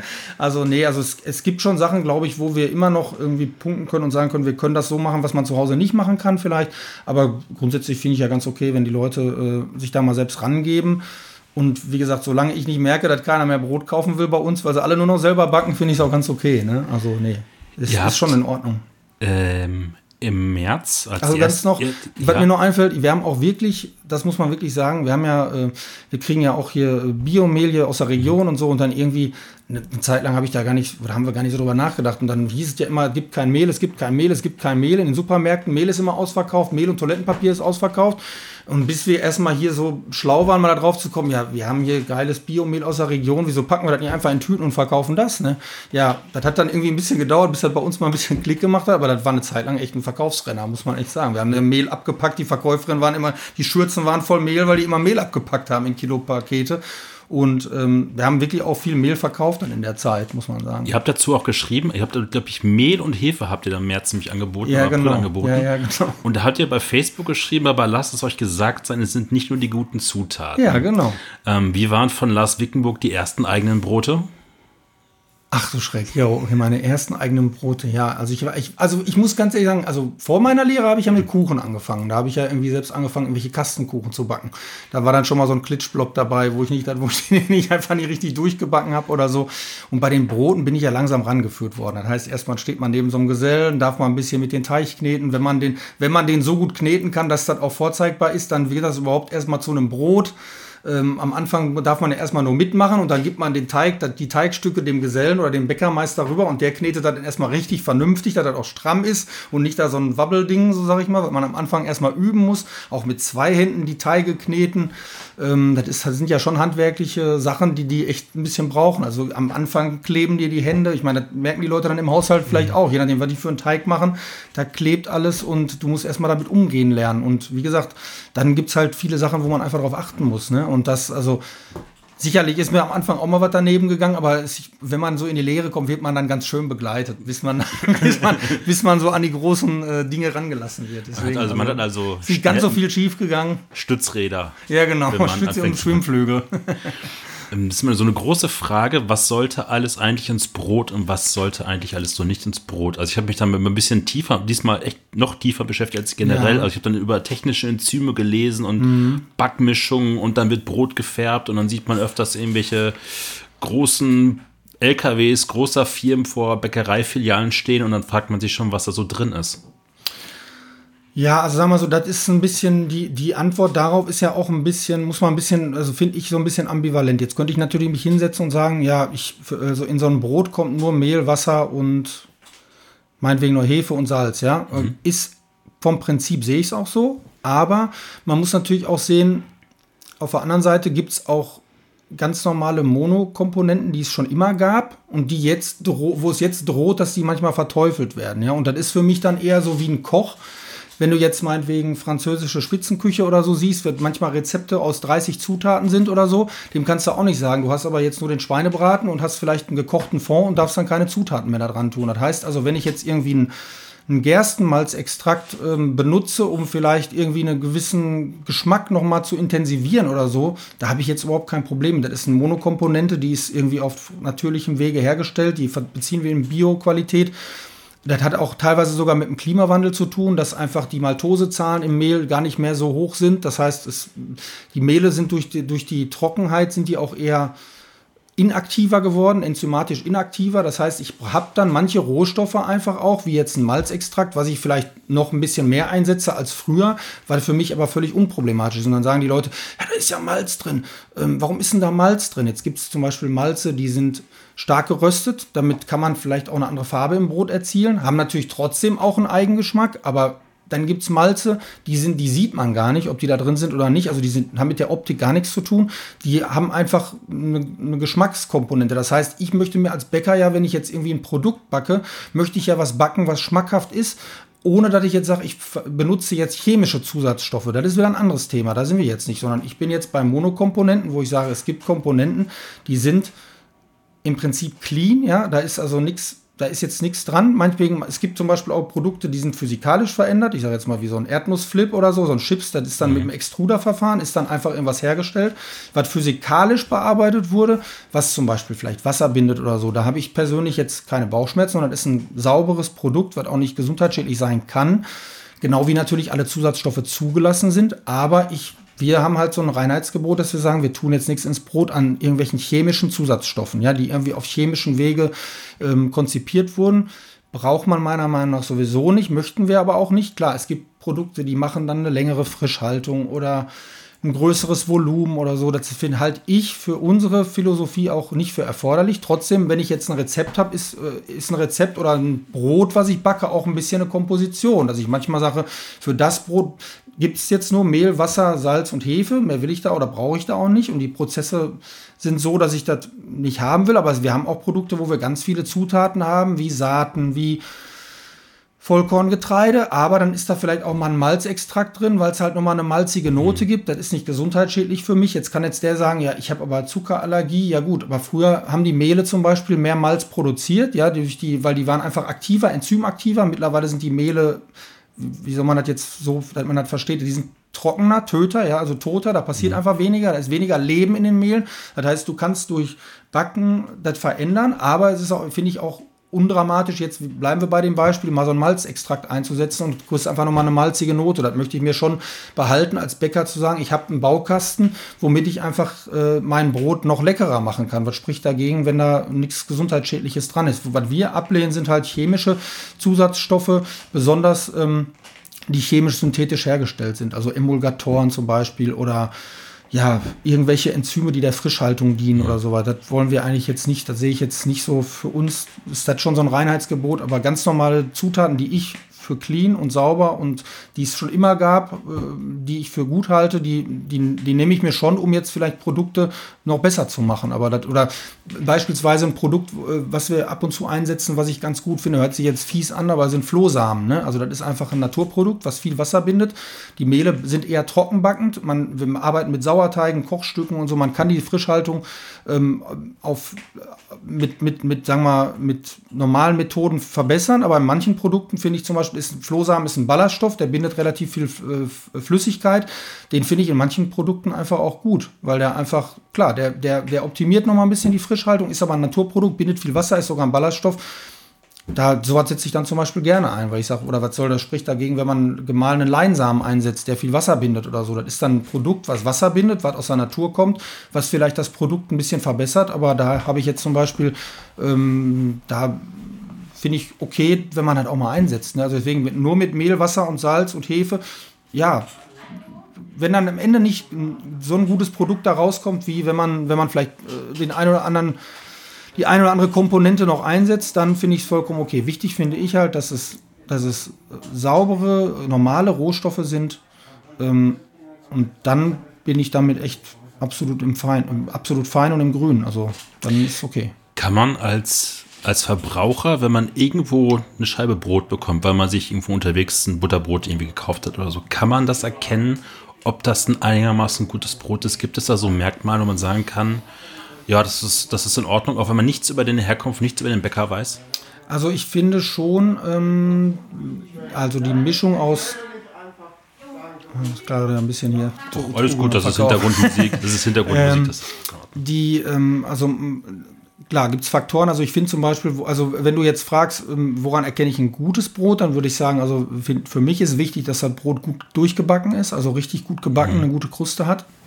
Äh, weil aus der Kruste kommt nun mal der Geschmack dann merkt man, wenn man jetzt zum Beispiel ähm, in das Brot reindrückt, das machen halt die Fachleute so, um die Elastizität der Krume zu überprüfen. Zum Beispiel, wenn man jetzt merkt, das federt ganz stark ein und kommt ganz stark wieder zurück und das ist unheimlich leicht, das Brot. Ja, also man hebt das so hoch, das sieht jetzt aus wie ein Körnerbrot oder so und, und ist aber so leicht fast wie ein Weißbrot. Dann ist das schon so, dass man sagt, so viel Volumen kriegt man mit der Natur eigentlich gar nicht in so ein Produkt rein. Da wäre ich jetzt schon ein bisschen skeptisch. Ne? So ein Brot hält dann manchmal einfach auch nicht so lange, sondern es ist total locker und schmeckt am ersten Tag noch. Ist zum Beispiel auch so ein Qualitätsmerkmal, dass ein Brot normal altert. Das heißt also, langsam aber normal altert. Wenn ich jetzt ein Brot habe, was nach zwei Wochen immer noch total fluffig ist, dann wäre ich jetzt äh, auch skeptisch. Was, wie geht das denn? Weil das ist eigentlich physikalisch nicht möglich. Retrogradation der Stärke, Stärke gibt Wasser wieder ab mit der Zeit. Ein Brot muss dann auch altern. Und ich mhm. persönlich finde, wenn ein Brot am dritten Tag noch ganz gut ist und gut schmeckt und am vierten Tag noch gut schmeckt, dann ist das schon ein Qualitätsmerkmal. Und das kriegt man normalerweise dann auch nur hin, wenn man auch Sauerteige einsetzt. Also das heißt, das Mehl Zeit bekommt zu verquellen, äh, abzubauen. Und äh, deswegen daran erkennt man es schon, das Brot hält, wird aber auf normale Art und Weise auch alt. Ähm, ich habe eine gute durchgebackene Kruste und ich habe jetzt keine abnorme Lockerung, wo ich denke so, pff, was ist denn das für ein Luftkissen, ne? So, also ich sag mal, das sind so Punkte, wo ich sagen würde, da könnte man auch ohne viel zu wissen sich zumindest Gedanken machen, ist das alles so, äh, alles nur Natur oder mhm. vielleicht doch irgendwie was, was nicht Natur ist. Ähm, ich komme ein bisschen auf die Regionalität der Rohstoffe, das ist gerade schon ein bisschen angesprochen. Du hast eigentlich schon auf diese Regionalität der Rohstoffe, sagen wir mal Mehl und ähm, aus Bioland ehren, glaube ich, aus dem, aus dem Ruhrgebiet. Also ich glaube, du kommst dann Mehle aus Witten, Bochum und Dortmund, wenn ich das richtig gelesen ja, habe. Ja, so, also je nachdem, die Felder wechseln schon mal, wo die dann schon mal stehen. Der Bauer hat dann schon mal Pachtverträge, die auslaufen. Der hatte mal in Bochum eine Fläche, die hat er jetzt, glaube ich, nicht mehr. Also Witten, Witten und Dortmund sind die meisten Flächen jetzt im Moment. Das ist äh, das die Kornkammerhaus Holte, die sitzen, die sitzen in Witten und Dortmund und haben da ihre Felder. Und ähm, ja, grundsätzlich muss ich sagen, das ist auch so was, wo, wo ich, wo wir wahrscheinlich noch weiter dran arbeiten wollen oder noch vielleicht, wo, wo es vielleicht noch geht, noch mehr. Wir, wir finden es einfach schön, mit Leuten zusammenzuarbeiten, die wir kennen, äh, wo man persönlichen Kontakt hat, kleine Erzeuger. Wenn es irgendwie geht äh, und sich umsetzen lässt, ist das immer finden wir das immer gut und das haben wir auf jeden Fall auch nie bereut und ist klasse, dass man irgendwie an der Ruhr entlangfahren kann und sieht dann links den Hof und sagt, hier, da äh, wächst unser Getreide. Wir müssten vielleicht vermarktungstechnisch da noch ein bisschen offensiver werden. Das habe ich auch schon häufiger gehört, dass die Kunden sagen, wir wissen das ja gar nicht, wir sind da viel zu, da müssten wir eigentlich viel mehr äh, publik machen. Aber grundsätzlich ist bei uns schon so, dass wir da ähm, Wert drauf legen, so wo es geht, so regional wie möglich einzukaufen. Ne? Ich meine, jetzt hast du im Ruhrgebiet jetzt auch nicht so den, du hast natürlich jetzt nicht hier so die Obstkammer wie im Schwarzwald, wo mhm. ich da mal gearbeitet habe, ne? wo du alles, du kriegst den Kirschwasser abgefüllt, irgendwie von irgendwie einem, der da gerade äh, destilliert und äh, du kriegst die ganzen Obstsorten alles frisch von um die Ecke. Das ist natürlich im Ruhrgebiet ein bisschen weniger. Du hast jetzt hier auch keine keine äh, kleine Molkerei um die Ecke, wo ich jetzt irgendwie Quark und alles so direkt vor der Tür mal eben aus dem mit dem Blecheimer so mhm. ne, äh, romantisch dann einkaufen kann. Das ist dann, da, da muss man auch gucken, was dann geht. Aber ich sag mal, wo es geht, machen wir das auf jeden Fall super gerne. Und ähm, wir haben dann eine Mühle, die sitzt, also eine Biolandmühle, die Biolandmühle Eiling. Die sitzt dann in Warstein und die kriegt praktisch das Getreide von dem Landwirt und vermalt uns das dann und ähm, liefert uns das entweder sackweise oder sogar das Roggenmehl, das Bioland-Roggenmehl bekommen wir dann sogar mit einem Silowagen, also in unseren Mehlsilo gepumpt und ähm, können das dann verarbeiten. Ist eigentlich für uns relativ unproblematisch. Klar, kostet mehr Geld, ist logisch, ist Bioland zertifiziert, ist ähm, deutlich teurer, als wenn man irgendwo konventionelle Sachen nur einkauft. Aber ähm, ja, macht einfach auch riesig Spaß. Also wir haben dann auch äh, Kartoffeln kriegen wir auch von den Bauern für unser Kartoffelbrot. Da, das wird dann von einer Behindertenwerkstatt in Dortmund äh, werden die gekocht und äh, werden uns dann geliefert und, und irgendwie so, weiß ich nicht, wo es halt geht, Kaffee und Wurstwaren und so vom Metzger um die Ecke und solche Sachen versuchen wir schon zu machen und macht aber auch Spaß. Also man fährt dann irgendwie zum Metzger, bringt dem mal irgendwie ein paar Stutenkerle mit und der gibt uns ein paar Mettwürstchen mit, dann freut sich unsere Backstube und, und die freuen sich immer, wenn sie mal was Süßes kriegen und so. Also so, ein, so eine Zusammenarbeit macht einfach Spaß. Oder mit den Bauern telefoniert man ja, wie die Ernte war und so und wie die Mengen sind und ja, wollen alle so viel Dinkel backen und ich hab, muss jetzt mehr Dinkel anbauen und so ist halt irgendwie sehr lebendig und äh, ja, wenn man das da unterstützen kann, finde ich das total gut. Gab es da so einen so Initialmoment, so einen Gedanken bei dir im Kopf, wo du dachtest, so, ich muss mehr auf Regionalität gehen, weil es war ja noch weit vor, bevor die Restaurants das als großes, ja. großes Dogma für sich entdeckt haben, sagen, ich gehe viel mehr in die Regionalität der, der, der Produkte rein. Ey, das ist echt total schwierig. Also, das ist schwierig zu beantworten, wo das bei uns herkam. Meine Frau und ich gesagt haben, Kirsten und ich gesagt haben, wir machen das jetzt so wir wollen das jetzt so und irgendwie weiß ich nicht. Also kann ich dir gar nicht so richtig beantworten. Ich meine, du hast schon recht. Also der ganz große Regionaltrend, der war da mit Sicherheit noch nicht, mhm. als wir da so mit angefangen haben, peu à peu. Ne? War wahrscheinlich einfach so ein Gefühl, dass ich gesagt habe, irgendwie finde ich gut. Ja, ähm, finde ich gut zu machen, finde ich irgendwie, äh, macht Spaß so zu arbeiten und ähm, ja, weiß ich nicht. Das ist dann, hat sich so echt so ergeben. Vielleicht irgendwie mal einen Kontakt gehabt, auch über einen Kunden. Wir waren, damals gab es ja noch den Rewe Atmer, der hatte auch Naturkost der hatte, das war so ein Rewe-Konzept, was sehr viel Bio äh, auch im Angebot hatte. Und der hatte die Kartoffeln vom, vom Dirk Liedmann, also von der Kornkammer auch da. Und irgendwie haben wir uns da vielleicht mal kennengelernt oder so. Ich bei auf irgendeinem Fest, glaube ich mal. Und dann habe ich so gedacht, ach, du machst Getreide und so. Ja, vielleicht kann man das ja mal irgendwie machen. Und ja, so kam das dann. Und dann haben wir gemerkt, wie viel Freude das auch macht. Wie gesagt, Vermarktung haben wir wahrscheinlich irgendwie immer so ein bisschen vernachlässigt. Aber ähm, ja, ich finde dann irgendwie, glaube ich, besser, man macht irgendwas, was man gut findet und der Kunde stößt dann irgendwann drauf, als äh, wenn man das so als Vermarktungsmaschinerie eigentlich nur annimmt. Ne? Und so ist echt, muss ich sagen, ist cool. Wir haben letztens irgendwie keinen Apfelsaft mehr gehabt. Wir kriegen das auch immer von, von einer Werkstatt in Gottessegen aus Dortmund. Die haben, die haben so eine Behindertenwerkstatt, die machen so eine Mosterei, die machen Kartoffeln, Äpfel und so. Und da kriegen wir dann den naturtrüben Apfelsaft für Apfelkuchen. Ja, dann kann ich da halt eben hinfahren und sagen, äh, ich brauche aber jetzt irgendwie 20 Liter Apfelsaft. Ja, kommt vorbei, irgendwie stellen wir raus und dann ja, so, das macht irgendwie Laune, muss man sagen. Das ist jetzt klar, das darfst du nicht durchrechnen, wie viel dann die 20 Liter Apfelsaft gekostet haben, wenn ich da nach Dortmund, weiß ich nicht, Ost fahre oder so, ne, für so ein bisschen. Aber nee, das ist, äh, ist, macht Freude auf jeden Fall. Und dann ist natürlich klasse, wenn du dann merkst, oh, ist auch so ein bisschen so ein Trend, der sich dann so entwickelt und ja, eigentlich brauchen wir da ja jetzt gar nichts mehr machen, dann haben wir ja schon, ne, so, das ist irgendwie ganz gut. Wie hoch oder wie schwer ist der Spagat dann, wenn du so einen Anspruch an regionale Rohstoffe und auch die Qualität der Rohstoffe hast? Das dann irgendwann auch dem Kunden zu erklären, dass du gerade dafür dann vielleicht sagen wir mal 50 Cent mehr brauchst, als Konkurrenz ja. irgendwie für mhm. das Produkt brauchen will, weil ihm ist das A vielleicht nicht so bewusst und B ist es ihm vielleicht auch gar nicht so viel wert manchmal, also, nicht allen ja, Kunden. Also, da, also wir haben damals natürlich, als wir das umgestellt haben, wir haben ja dann unser Brotsortiment komplett auf Bioland äh, Rohstoffe umgestellt. Und dann auch mit der Regionalität haben wir dann auch mal so Handouts gemacht und für eine Zeit lang, wie gesagt, irgendwie alles immer nur im kleinen Rahmen. Und ich habe dann natürlich auch gesagt, wie mache ich das jetzt? Ich kaufe jetzt irgendwie Mehl ein, weil pro Brot sind das dann, weiß ich nicht, teilweise 50, 20, 50, 80 Cent mehr für Rohstoffe für ein Brot. Ne? Ja, da muss ich einen anderen Preis für nehmen. Ich muss ja meine Leute weiter bezahlen, die müssen ja irgendwie trotzdem irgendwie weiter äh, arbeiten. Es ging ja gar nicht anders. Und die Entscheidung, da haben wir natürlich auch Bauchschmerzen gehabt, ob die Kunden so mitgehen. Aber ich muss sagen, es ging wirklich geräuschloser durch, als ich gedacht hätte. Mhm. Also war eher so, dass die Leute sagen, ach ja, ist doch gut, ach ja, gut, 30 Cent mehr für ein Brot ist okay und so. Also da muss ich sagen, äh, gut ab. Unsere Kunden sind da echt den Weg gut mitgegangen und hatte, ich habe da, also ich muss sagen, ich glaube schon, dass die Kunden, das ist ja eigentlich irgendwie auch gut. Also ich glaube, die Kunden kommen schon, weil das Brot gut schmeckt, ja und Jetzt ist so ein bisschen der Sekundärgewinn, oh, guck mal, das ist auch Bioland und das ist auch aus der Region, wenn sie das denn feststellen, aber das soll ja eigentlich auch das Ziel sein, dass die Leute kommen und sagen, ja, das Brot ist lecker, gehe ich wieder hin und kaufe ich und Preis ist okay. Und ähm, finde ich ja besser, als wenn die sagen, ja, das ist ein Biolandbrot, deswegen kaufe ich mhm. das da. Ne? Ist auch gut, wenn da auch Leute kommen, aber ich glaube, der Gros der Leute kommt schon wegen der Qualität, sind es aber trotzdem echt mitgegangen und wir hatten da. Ähm, in letzter Zeit wirklich bin ich dankbar, wenig Probleme und Diskussionen mit Kunden, dass sie sagen, Mensch, alles zu teuer und so, weil ja klar, äh, ich glaube, die Leute sind auch wirklich so reflektiert, die dann, viele, die bei uns einkaufen kommen, ich meine, klar, man muss auch manchmal Schlange stehen, man kann bei uns nicht gut parken, das sind ja auch alles, wir haben ja nicht so Standorte als kleine Bäckerei, wo man so reinfällt im Supermarkt, da wollen wir auch gar nicht, ne, wo dann die Parkplätze sind und alles bei uns ist echt ein bisschen anstrengend hinzukommen. Man muss das schon wollen, so ungefähr. Und deswegen glaube ich, ja, haben wir da vielleicht, also fanden die Kunden annehmbar und ich bin ganz dankbar, dass das so gut geklappt hat. Ich meine, ist jetzt auch schon eine ganze Zeit lang her. Wir machen das jetzt ja schon viele Jahre so.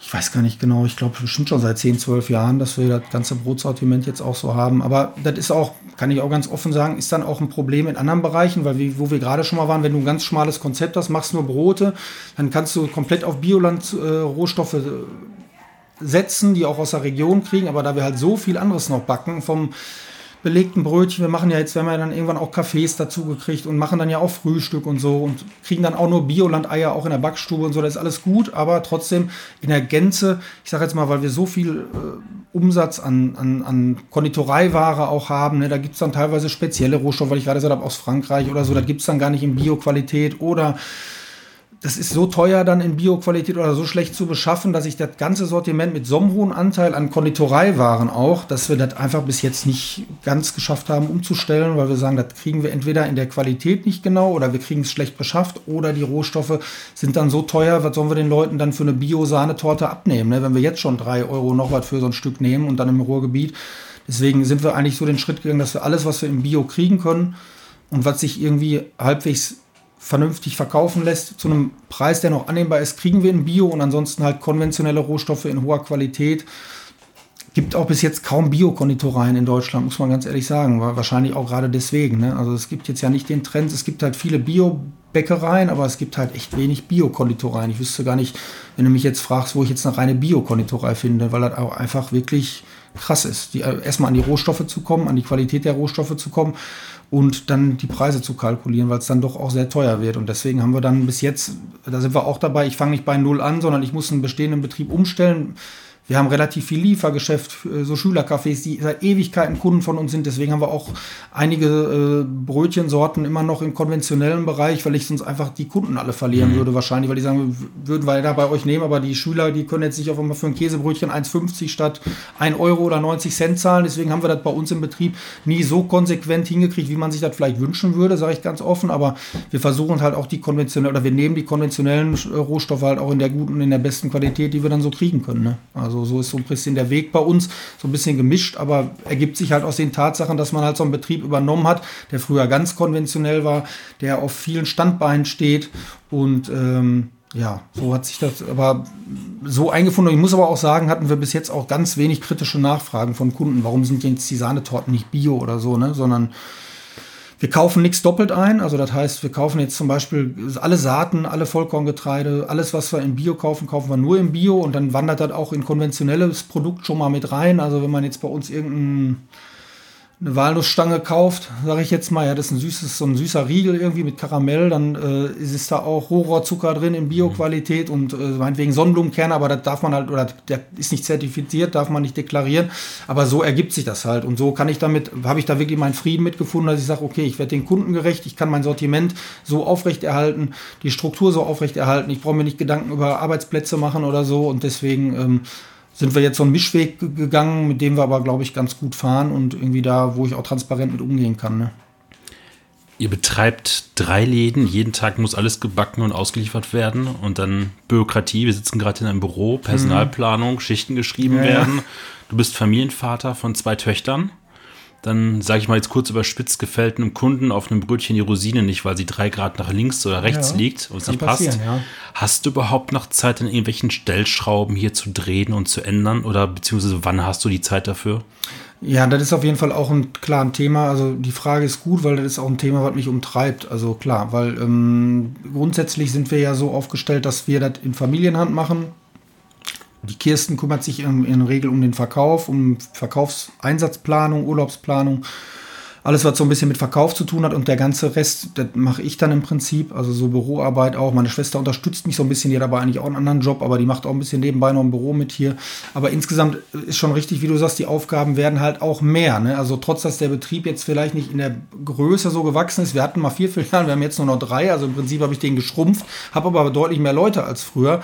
Und deswegen ist das schon so, dass, dass sich daraus Arbeit ergibt. Ne? Und ähm, dann, wie gesagt, neue Medien du musst werbemäßig vielleicht ein bisschen anders aufgestellt sein als früher oder hast vielleicht auch den Anspruch zu sagen, okay, das soll auch ein bisschen nett verpackt sein, wenn es geht, ne, so gut es man es halt hinkriegt. Das heißt, man spielt auf sehr vielen Spielfeldern, was gut ist, aber dadurch ist auch immer die Gefahr, dass manche Sachen zu kurz kommen. Das heißt, Backen ist ja immer so, also wenn man sich da einem Produkt widmet, dann ist das relativ zeitaufwendig, weil das ist, glaube ich, auch das, was die Köche so annervt, ja, beim Backen. Ja, so ich kann eigentlich im Prinzip nicht sagen, oh, probier mal die Soße an, ein bisschen Salz, oh, ein kleines bisschen Säure und so. Ne, das kann ich ja beim Backen nicht machen. Das heißt, Backen ist immer Try and Error. Ich kann einen Backversuch machen, dann kommt was aus dem Ofen, dann muss ich im Zweifelsfall sogar einen ganzen Tag warten, bis ich das blöde Produkt erstmal anschneiden kann. Dann schneide ich das erstmal an, dann sage ich, hm, ist aber jetzt noch nicht so. Was fehlt denn noch? Was machen wir denn, was probieren wir dann als nächstes aus? Ja, dann machst du den nächsten Backversuch und wenn du ganz viel Glück hast, klappt es im ersten Backversuch und du sagst, boah, bin ich super mit zufrieden mit dem Produkt, finde ich ja geil, hat ja super geklappt. Wenn du ganz viel Pech hast, brauchst du ganz viele Backversuche und ähm, deswegen, Backen ist dann anstrengend. Ne? Also wie gesagt, ich wäre manchmal auch gerne Koch und würde jetzt sagen, so, ich mach mal die Soße, ich speck die mal noch ein bisschen ab, ne? Oder äh, drück aufs Steak, ja, lass noch eine Minute oder tu noch bei 120 Grad mal 10 Minuten in den Ofen, dann passt's, ne? Das ist bei uns dann immer schwierig. Immer Try and Error, Backversuche, dann Optimierung. Da muss auch erstmal auf die Idee kommen, ja, woran liegt es jetzt, dass vielleicht der Marmorkuchen zu trocken ist? Was ändern wir jetzt am Rezept, um, um dahin zu kommen, dass wir sagen, wird leckerer, wird saftiger, wird äh, fluffiger, weiß ich auch nicht. Da muss er natürlich dich mit, mit Rohstoffen viel auseinandergesetzt haben. Aber was ich halt sagen wollte, klar, erfordert viel Zeit und bei den ganzen Aufgaben, die nur vorliegen, also Bürokratie ist ja wirklich mittlerweile leider so, dass man so einen ganz kleinen Handwerksbetrieb, wenn ich mir vorstelle, ich würde jeden Tag 10, 12 Stunden in der Backstube stehen müssen und meine Frau würde jeden Tag 10 Stunden im Verkauf stehen müssen, dann wüsste ich ehrlich gesagt nicht, wann ich nur die ganze Bürokratie erfüllen sollte. Allergen, Kennzeichnungsverordnung, Fertigpackungsverordnung, Kennzeichnungsverordnung, dann irgendwie, ähm, weiß ich nicht, alles, was an Deklarationen äh, nötig ist, alles, was an Dokumentation, Hygiene und so nötig ist, das ist halt einfach es wurde immer mehr draufgesattelt und so sehr ich Verbraucherschutz und alles auch irgendwie verstehe, ist das natürlich, wenn du in so einer Größenordnung arbeitest wie wir, ist halt manchmal schon so, dass du denkst, boah, was wollen die denn jetzt noch von mir? Ne? Jetzt, jetzt kommt vom Landesamt äh, für Statistik noch irgendeine Statistik, die muss ich ausfüllen, wie viel Mehl und wie viel Kekse ich im Quartal gebacken habe für irgendeine Statistik in NRW und dann denke ich so, äh, ich habe aber jetzt irgendwie, ich will aber auch mal backen und so und habe noch irgendwie andere Sachen zu tun, jetzt muss ich so einen Mist auch noch machen ja, dann äh, fragst du dich schon, also irgendwann muss auch mal vorbei sein mit noch mehr Deklaration, noch mehr Transparenz oder es müsste halt so mit zweierlei Maß gemessen werden, dass man gesagt, bis zu einer gewissen Betriebsgröße brauchen wir die Infos oder die Infos müssen auf Nachfrage vorliegen. Wenn ich bei jeder Produktänderung, also mein Vater früher, jetzt mal ganz ehrlich, der hat irgendwie was gebacken, also ja, sieht gut aus, von Hand ein Preisschild geschrieben, in den Laden gelegt, verkauft. So, bei, bei, bei uns ist das eigentlich so, wenn ich jetzt nach allen Vorgaben ein Produkt oder was backen will und will das im Laden verkaufen, dann brauche ich irgendwie erstmal eine Deklaration, dann brauche ich ein Rezept, das muss im Programm eingepflegt werden, dann brauche ich eine Kundeninformation, dann brauche ich eine Verkäuferinninformation, weil die Leute müssen ja auch ganz genau wissen, was da alles drin ist. Das heißt also, es ist mittlerweile auch echt so, dass du sagst, ja, da muss halt in die Software eingepflegt mhm. werden, weil du hast ja Kassen, da muss irgendwie mit äh, sicherheitstechnischer Einrichtungen, wo alles nachvollziehbar und transparent sein muss, das muss dann in die Kassen eingespielt werden, das Produkt. Das heißt also, bei so einem Rattenschwanz, bis du irgendwie was Neues im Laden liegen hast, dass du manchmal schon denkst, habe ich jetzt gerade gar keine Zeit und keinen Bock für. Ne? Wenn ich jetzt einfach nach hinten gehen würde, irgendwas zusammenmischen, nach vorne legen, Preisschild schreiben von Hand, ja, würde ich das vielleicht machen, aber jetzt hält mich das dann manchmal schon davon ab, boah, ich habe nur tausend Sachen hier im Büro zu liegen. Äh, Backstube sind wir gerade auch gut beschäftigt. Ja, muss jetzt erstmal warten, das neue Produkt. Ne?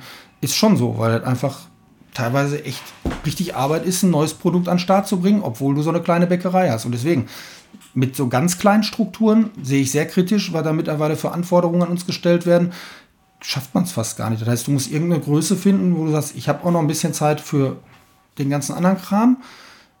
Ich will aber noch backen und so haben wir uns auch irgendwie über Jahre damit beschäftigt. Ja, will man jetzt, weil der Trend ist ja wachsen in unserer Branche. Man sieht mhm. ja eigentlich, also es gibt ja, ich weiß es jetzt nicht ganz genau, aber irgendwie gibt es nur noch ein Viertel der Betriebe, die vor 20 Jahren da waren oder vielleicht sogar nur ein Fünftel, aber es gibt noch genauso viel Verkaufsstellen. Sprich, die Branche ist gewachsen, das heißt immer mehr rationalisiert, immer mehr Filialen aufmachen und wachsen. Das ist so im Prinzip der Trend der, ich sag mal, zumindest der Nullerjahre noch und der 90er Jahre gewesen. Und da musst du dich natürlich auch irgendwann positionieren. Wenn du sagst, ich bin jetzt irgendwie Anfang 40 oder jetzt Mitte 40 oder bin Mitte 30, dann denkst du dir, ja, wie soll es jetzt eigentlich weitergehen? Weil hier irgendwie, ich, wenn wir gerade gesagt haben, Haus von 1904, die Backstube klein, äh, im Eigentum hier, da kann ich ja gar nicht so viel backen. Also muss ich ja irgendwie überlegen. Entweder sage ich, bin ich damit zufrieden, wir backen nur so und so viel und machen das handwerklich und machen das Verkaufen so und so viel. Dann kann ich aber nicht nur irgendwie Führungsebene und Leute, die sich nur darum kümmern, sondern müssen wir halt uns den ganzen Krempel dann irgendwo äh, als Familie kümmern. Und das dann musst du irgendwie sehen, wo du bleibst. Ne? Und da ist schon richtig, das frustriert mich dann auch manchmal, wenn ich dann irgendwie eine Idee habe, das und das Produkt fehlt uns irgendwie oder das ist so ein bisschen ein Trend, da, da will ich vielleicht mal hin oder will ich mal ein neues Produkt haben, da will ich mal ausprobieren, da will ich aber, da muss, aber wie gerade schon gesagt, bis dahin, bis du da hinkommst, musst du halt erstmal Backversuche machen. Dann musst du erstmal, oh, das war jetzt doch nichts, der Versuch, ja, machen wir anders, das dauert, ist zäh. Und da fehlt dann manchmal ein bisschen die Zeit äh, und man lässt dann im Prinzip das Sortiment dann so weiterlaufen und sagt sich, ja, ein bisschen mehr Wandel äh, wäre schon schön, aber hält mich manchmal die Bürokratie auch hier und davon ab. Ja, da muss ich irgendwie, äh, da muss ich auf jeden Fall irgendwie einen Weg finden. Ähm, das hat vielleicht wieder ein kleines bisschen häufiger wird, dass man noch irgendwie mal wieder neue Produkte auch oder Produkte austauscht oder so. Das ist immer so, äh, wo bleibst du da, wo bleibst mhm. du da stehen? Ne? Das ist auf jeden Fall was, was mich auch umtreibt und ähm, was ich auch gerne selber mache. Also so ein Produkt, klar mit meinen Leuten, die wiegen dann mal was ab oder so, aber ich fasse dann auch gerne selbst den Teich mit an und wir diskutieren darüber und so, wie ist der jetzt, ja, okay, lassen, nee, noch ein bisschen Wasser und irgendwie so dann bin ich auch gerne dabei. Das macht mir auch Spaß und deswegen wollen wir eigentlich auch nicht wachsen, sondern wir haben uns einfach gesagt, wir wollen irgendwie auf einem kleinen in unserem kleinen Kosmos lieber bleiben und fein und klein und fein sein und uns mehr Zeit wirklich für diese Sachen widmen, wo ich auch mit angetreten bin, Bäckermeister und irgendwie auch da nicht von abgehen. Ich will nicht nur irgendwie im Büro rumhocken und irgendwie Zahlenmanager sein und so. Also das ist, ähm, so will ich einfach nicht arbeiten, ich jetzt persönlich. Deswegen haben wir auch für uns eigentlich schon so die Entscheidung getroffen, in unserer Generation zumindest ähm, würden wir es gerne schaffen mit einem kleinen Betrieb weiter. Ne? Und dann habt ihr aber trotzdem manchmal Ideen oder Findungsphasen, wenn ihr im Urlaub seid. Ihr habt vor ein paar Wochen auf Facebook gepostet, ihr wart ja. in Frankreich noch vor Corona und habt so eine kleine Boulangerie Tour durch Frankreich gemacht, durch verschiedenste Regionen. Ja, ja. Ein bisschen Croissants probiert, dann ja, seid ihr nach Hause genau. gekommen und dann habt ihr angefangen zu tüfteln. Ja, also das ist, also äh, es ist ja so, muss man ja vielleicht auch schon fast ein bisschen ausholen. Ich sag mal, in Deutschland sind wir ja schon so ein bisschen Weltmeister, was die Vielfalt der Backwaren angeht. Ne? Wenn man sich in anderen Ländern umguckt, ähm, das ist eingeschränkter. Da ist weniger auch sowieso oder anders auf jeden Fall strukturiert. Und wir Deutschen neigen aber ja dazu, uns das alles reinzuziehen. Also die Bäcker jetzt, ja. Die Bäcker sind auch ein bisschen verrückt. Wir müssen jetzt ein italienisches Ciabatta haben. Wir haben französische Baguettes. Wir haben irgendwie Croissants. Dann teilweise in 80er Jahren mehr schlecht als recht, 90er Jahren oder meinetwegen auch immer noch manchmal mehr schlecht als recht. Aber man internationalisiert, ja. Man fängt an, Brownies zu backen und irgendwelche, dann gibt es auch immer so einen Trend wie Cronuts. Das sind dann mhm. irgendwie Croissants, die im Fett frittiert sind oder so, der aus Amerika rüberschwappt. Das müssen die Bäcker dann auf einmal auch noch alle hier backen. Also das heißt, wir ziehen uns immer mehr rein von anderen Ländern und meinen, wir müssten das hier irgendwie integrieren, was ja vielleicht für den Konsumenten erstmal ganz nett klingt. Aber ähm, ist eigentlich sehe ich das auch so ein bisschen, was heißt kritisch, aber wir haben halt eine deutsche Backkultur, die kann man auflegen. Klar kann man sich darüber streiten, was in anderen Ländern vielleicht besser ist oder so, da kann man auch was von mitnehmen, aber Gut, Croissants sind hier etabliert. Croissants gibt es, glaube ich, wirklich seit den 80er Jahren. Äh, Baguettes auch und so. Und da habe ich aber, ähm, ja, da ist, da gibt es schon Unterschiede, muss man ja ganz klar sagen. Wenn man mal in Frankreich war und hat da eine, besucht da eine große Bäckerei und sieht dann da irgendwie ein gutes Baguette oder isst dann ein gutes Baguette und sieht dann manchmal, was hier als Stangenweißbrote verkauft wird, ist halt, hat dann mit dem Baguette nicht so viel zu tun, ne? Oder weiß ich nicht so Hauruck-Croissants mit Margarine oder so, die sind dann pappig und so, das hat halt nicht so viel damit zu tun. Also schlussendlich, ich war ja irgendwie in, Fra also an der französischen Grenze, da hatten wir auch einen Franzosen, der, oder wir haben zwei Franzosen gehabt, die bei uns gearbeitet haben, da, äh, als ich bei Meiner war, da habe ich auch das Croissant-Rezept irgendwie abgestaubt und ähm, hab mich aber mit dem, äh, mit dem Bäcker irgendwie, hab, also habe da nie so richtig drauf geachtet. Ich hatte das Rezept dann irgendwie und habe da nie so richtig drauf geachtet, ja, wie haben wir das denn gemacht? Also wie, wie hat er das, wie, haben wir, wie hat er das nochmal genau gemacht? Wie hat er das nochmal genau verarbeitet? Also ich dachte dann, ich habe das Rezept und verarbeite das nach dem Rezept und irgendwie so richtig glücklich war ich irgendwie nie so richtig mit unseren Croissants. Also das war oft irgendwie mir auch irgendwie klar, war ein Buttercroissant. Manche sagten, ist ganz lecker, aber ich klar, wenn du in Frankreich bist und triffst auf einen guten Bäcker, da gibt es natürlich auch Unterschiede, mhm. muss man ganz klar sagen. Gibt ja, es gibt ja auch nicht den französischen, das französische Croissant, das französische Baguette, was überall gleich gut ist, sondern gibt es natürlich auch gute und schlechte Bäcker. Aber grundsätzlich ist das natürlich schon genial, wenn du da, also ich meine, hat auch damit zu tun, dass die das natürlich viel essen und wird ständig frisch gebacken. Baguettes, so kommen die abends mit zehn Baguettes aus, dem, vom, aus der Bäckerei. Bei uns ist es dann vielleicht eher das Schnittbrötchen. Ne? Aber ähm, naja, auf jeden Fall sind wir dann, haben wir eine Frankreich-Tour gemacht. Ist auch schon eine bisschen längere Tour gewesen, komplett durch Frankreich auch und dann irgendwie übernachtet hier und da immer und verschiedene Stellen gehabt, wo wir übernachtet haben. Ja, und dann ist das natürlich für mich schön. Ich bin ja eh Frühaufsteher, meine Mädels schlafen dann im Urlaub gerne. Ich kann natürlich nicht schlafen. Beruf, auf, vom Berufswegen äh, sitze ich dann manchmal nachts im Urlaub um 4 Uhr und lese Bücher, wo die anderen dann bis 10 Uhr schlafen und ich muss dann irgendwie sehen, ob ich nochmal in Schlaf komme. Auf jeden Fall ist natürlich dann mein Job auch Brötchen holen morgens, mache ich natürlich auch gerne ähm, mal einen anderen Bäcker besuchen und da haben wir natürlich in Frankreich, dann bin ich natürlich dann immer in die Boulangerie und habe dann natürlich äh, eingekauft und ja, Croissants war dann auch eine Pflichtveranstaltung. Ein Croissant musste dann morgens immer sein und äh, dann sind wir so praktisch von von Nord nach Süd, sage ich mal, ich glaube in Nancy haben wir den ersten Stopp gemacht und haben mal ein Croissant irgendwo gegessen und ein Pain au Chocolat und sind dann irgendwie weiter. Und Croissant war fast jeden Morgen am Frühstückstisch. Und da haben wir natürlich auch gesehen, gibt es auch Unterschiede, aber die sind echt teilweise deutlich besser als unsere, ne? Also, wo ich mal echt gesagt habe, da habe ich jetzt aber auch eine Hausaufgabe, ne? Weil irgendwie so, ich war noch nie so richtig hundertprozentig zufrieden damit. Und ähm, ah, das ist ja schon geil, so, ne? Also zartsplittrig und irgendwie äh, buttrig und irgendwie cool. Ja, und dann, ähm, wie ich schon gesagt habe, Try and Error. Croissant ist natürlich auch dann besonders anspruchsvoll, weil du hast, brauchst eine gewisse Teichmenge, du musst das falten, dann musst du das, also kühlen und über Nacht führen und weiß ich nicht. Auf jeden Fall hat sich, raus, hat sich dann rausgestellt, unser Rezept war ja vielleicht nicht schlecht, aber es, wahrscheinlich ist es das Verfahren. Das heißt also, erstmal ähm, ist bei diesen einfachen Gebäcken, wo ich vorher schon gesagt habe, ist manchmal das Verfahren halt entscheidend und da haben wir dann relativ viel ausprobiert, das hat dann auch relativ lange gedauert, dann machst du ein bisschen Feintuning hier, naja, okay, nee, noch nicht so ganz, ja, okay, aber ist schon besser und dann geht in die richtige Richtung und ähm, ja, schlussendlich haben wir da relativ lange dran rumprobiert und ähm, oder rumgemacht und immer ein bisschen was verbessert, Teigtemperaturen verändert, Teigruhezeiten verändert. Und jetzt haben wir halt so eine Croissant-Führung, die fängt im Prinzip schon zwei Tage, also im Prinzip zwei Tage, bevor das dann gebacken wird, fängt das dann schon an damit. Und das läuft auch dann über die Kühlung, der Teig und Ruhezeiten und wir haben auch französische äh, Butter jetzt gekauft dafür und so und jetzt finde ich, jetzt haben wir zumindest ein Croissant, wo ich sage, das finde ich wirklich, also das, ich weiß jetzt nicht, ob es das Beste ist, um Gottes Willen, ja, die Franzosen haben es halt auch drauf, was das angeht, aber auf jeden Fall äh, könnte ich das, glaube ich, einem Franzosen unterschmuggeln und der wird nicht sagen, irgendwie, der wird nicht sagen, nee, kommt aus Deutschland. und damit bin ich dann schon mal äh, ganz zufrieden. Also ich bin damit wirklich zufrieden. Also wir finden es auch, es verkauft sich auch noch besser peu à peu. Und ähm, ja, da, so kann so ein Produkt sich dann entwickeln, wenn man dann irgendwo äh, angefixt ist und dann äh, kann das zwar dauern, bis man es dann irgendwie mal so hat, dass man sagt, okay, jetzt Jetzt ist es so, das können wir jetzt erstmal so lassen und damit bin ich jetzt zufrieden, weil verändern kann man theoretisch immer noch was. Mhm. Aber ähm, ja, jetzt würde ich sagen, bin ich da, sind wir da ziemlich zufrieden mit und die Resonanz ist auch groß. Ich habe nämlich auch letztens noch angesprochen, äh, letztens bin ich noch angesprochen worden, habe ich irgendwie im Fahrradladen, dann meinte einer zu mir, sag mal, äh, Lars, komm mal her. Ich so, ja, was ist denn? Ja, warum kann eigentlich kein Deutscher Croissants backen? Wir waren jetzt in der Normandie, wir haben da jeden Tag drei, vier Croissants gegessen. Boah, und bei uns, das ist alles so pappig, das schmeckt irgendwie nicht. Was macht ihr denn da alles so ungefähr? Und dann habe ich nur zu ihm gesagt, ich sag, wann hast du denn das letzte Mal bei uns ein Croissant gekauft?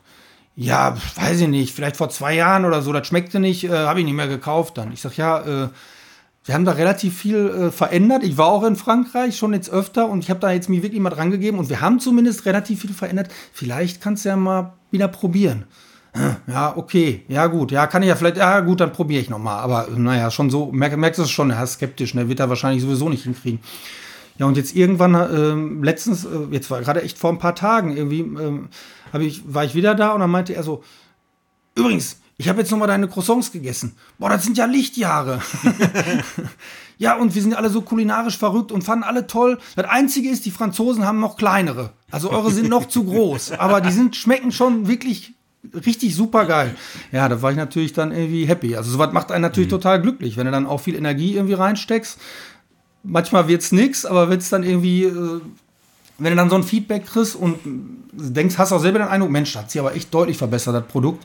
Ähm, und kriegst dann so ein Feedback, dann macht es natürlich auch Spaß. Also das sind so Momente, so positive Kundenrückmeldungen sind natürlich genial. Also das ist äh, mit Geld gar nicht zu bezahlen, was man dann für ein Gefühl hat. Also wenn man sich selbst was überlegt hat, eine Struktur, ein Produkt, eine Backware, fummelt daran ewig rum und macht und tut und dann kriegt man irgendwie eine positive Rückmeldung, macht, das ist aber genial, dann macht das natürlich echt Spaß. Also das ist was mich schon, wo ich dann schon glücklich nach Hause gehe und sage, Mensch, hat sich ja irgendwie gelohnt, ne? Trotz des äh, festgefahrenen Alltags mit seinen Prozessen einmal auszubrechen und ja, dann genau. erfolgreich gewesen zu sein. Ja, genau. Sich dann mal so einem Produkt zu widmen, weil das immer eine Reise ist, ne? wie ich schon gesagt habe. Also eine etwas längere Reise als nur irgendwie eine Soße abschmecken. Du belieferst hier auch die örtliche Gastronomie. Also ich sag mal vom Buchmer Bratwursthaus, da sehe ich morgens manchmal einen Transporter, die Brötchen bringen, bis zum Living Room unten in Bochum, der auch riesig ist, bis zum Degerts Kühlergrund in Hattingen. Und Brot ist ja meistens so das, was man im Restaurant so meistens als ersten Kontakt auf den Tisch bestellt bekommt, bevor überhaupt irgendwas an Ambusgeld oder an ersten an ja. Speisen auf dem Tisch steht. Mhm. Wie schnell kommt der Bäcker in ihr durch und ist mit seinem Händchen dann im Brotkorb und guckt mal, woher das kommt, wie das gemacht ist? Kann man ja. da so ausbrechen oder ist das schon so ein Automatismus? Ja, nee, also das, also ich meine, ich, ich versuche den Abend zu genießen und irgendwie mich davon so ein bisschen frei mhm. zu machen, aber Trotzdem schaffen wir es jetzt nicht, wenn wir im Restaurant sitzen als Familie und da kommt Brot auf den Tisch, dass wir das ganz kommentarlos irgendwie an uns vorbeistreichen lassen. Wir essen auch alle noch. Meistens hat man ja auch Hunger, also eine Scheibe Brot essen wir ja trotzdem.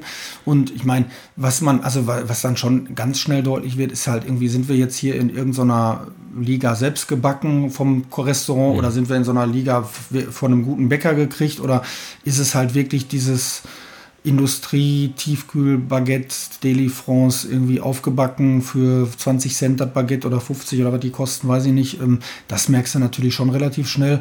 Jetzt ist es natürlich schon so, dass uns das dann tendenziell, klar, uns turnt das dann so ein bisschen ab, ne? wenn du jetzt sagst, irgendwie, gerade wenn du jetzt vielleicht in einem Restaurant bist, wo du sagst, okay, hier gibt es irgendwie, keine Ahnung, ein Steinbutt auf der Karte und dann kriegst du so ein Brot serviert, ne? dann finde ich halt irgendwie, fand ich immer schon, schon wenn sowas passiert, dann, dann hakt es da ein bisschen und ich finde es halt klasse, dass manche Gastronomen da jetzt äh, mehr Wert drauf legen. Ne? Ich meine, ich finde es auch okay, wenn die selber backen, wobei ich sagen muss, klar, eigentlich ist es schöner, wenn man dem Bäcker das Geld gibt und der macht und man findet einen guten mhm. Bäcker und man gibt ihm das Geld und der und man kümmert sich um seine Küche, aber das finde ich auch okay.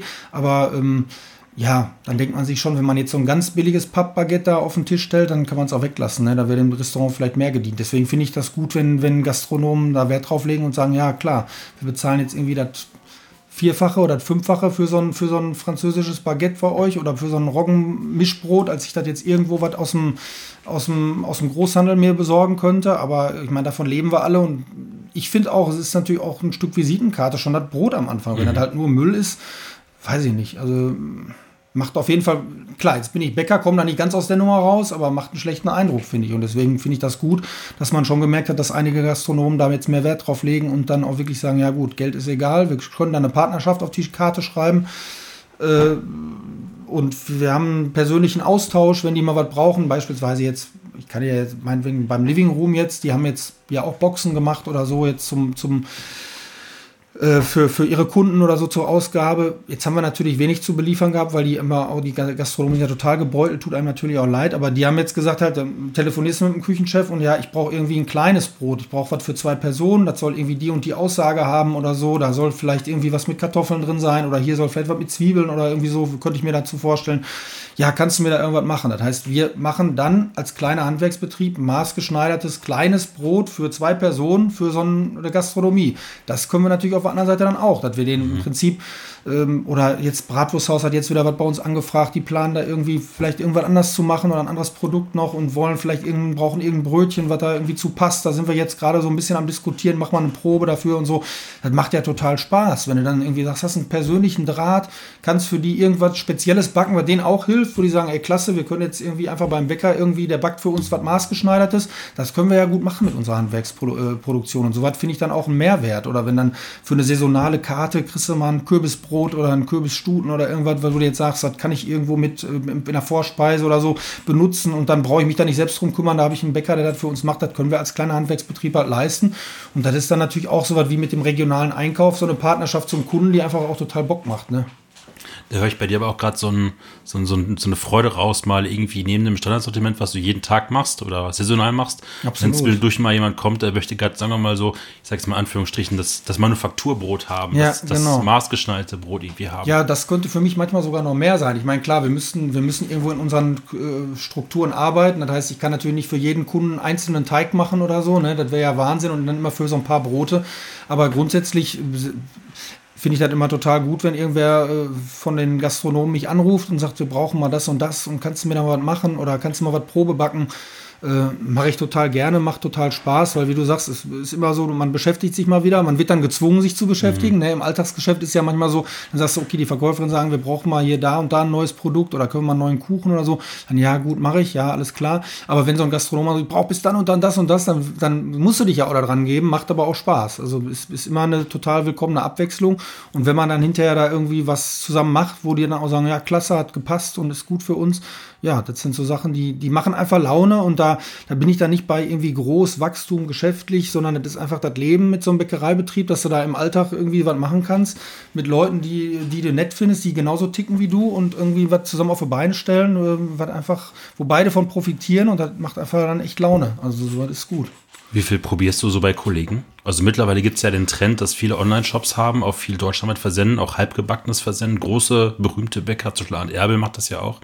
Schaut man sich ja mal so um und bestellt mal zwischendurch was und probiert mal irgendwie zusammen mit ein paar Leuten, guckt mal, wie der Kollege das gemacht ja, hat. Das, also da bin ich ganz ehrlich, da müsste ich viel häufiger machen. Also da, ähm, da, da das, das, also macht man hin und wieder, mache ich halt in der Regel oft, wenn ich im Urlaub bin oder wenn ich irgendwie ein bisschen Zeit habe, so im Alltag, in meinem direkten Umfeld, konzentrieren wir uns eigentlich immer so ziemlich auf uns und mm, sagen wir so, so ein bisschen aus mir selber heraus oder aus uns selber heraus, was wollen wir und wie kommen wir dahin. Aber grundsätzlich, ähm, gerade weil es jetzt ja auch so viele spannende Projekte und, und, und Leute gibt, die dann auch irgendwie tolle Sachen backen, ähm, habe ich mir dann auf jeden Fall auch auf die Agenda geschrieben, zu sagen, irgendwie, da will ich auf jeden Fall auch mal gucken, was die machen oder mal hinfahren oder mir einfach mal den Laden angucken oder vielleicht mal irgendwie mit dem Kollegen mal sprechen und quatschen, was der so, wie es so läuft bei dem oder so. Ich meine, die, die die Bäckerbranche ist dann schlussendlich doch auch ein Dorf und irgendwie kennt man sich so ein bisschen und hat von sich gehört in der Regel. Ne? Und da, ähm, da noch ein bisschen mehr Austausch hinzukriegen. Ich habe natürlich Kollegen, mit denen bin ich immer im Austausch. Es gibt auch irgendwie so, wir haben so, so, auch so einen Erfa-Kreis, wo wir mit verschiedenen Bäckereien uns äh, viermal im Jahr zusammentreffen. Das sind dann 10, 12 Bäckereien, ungefähr unsere Größenordnung.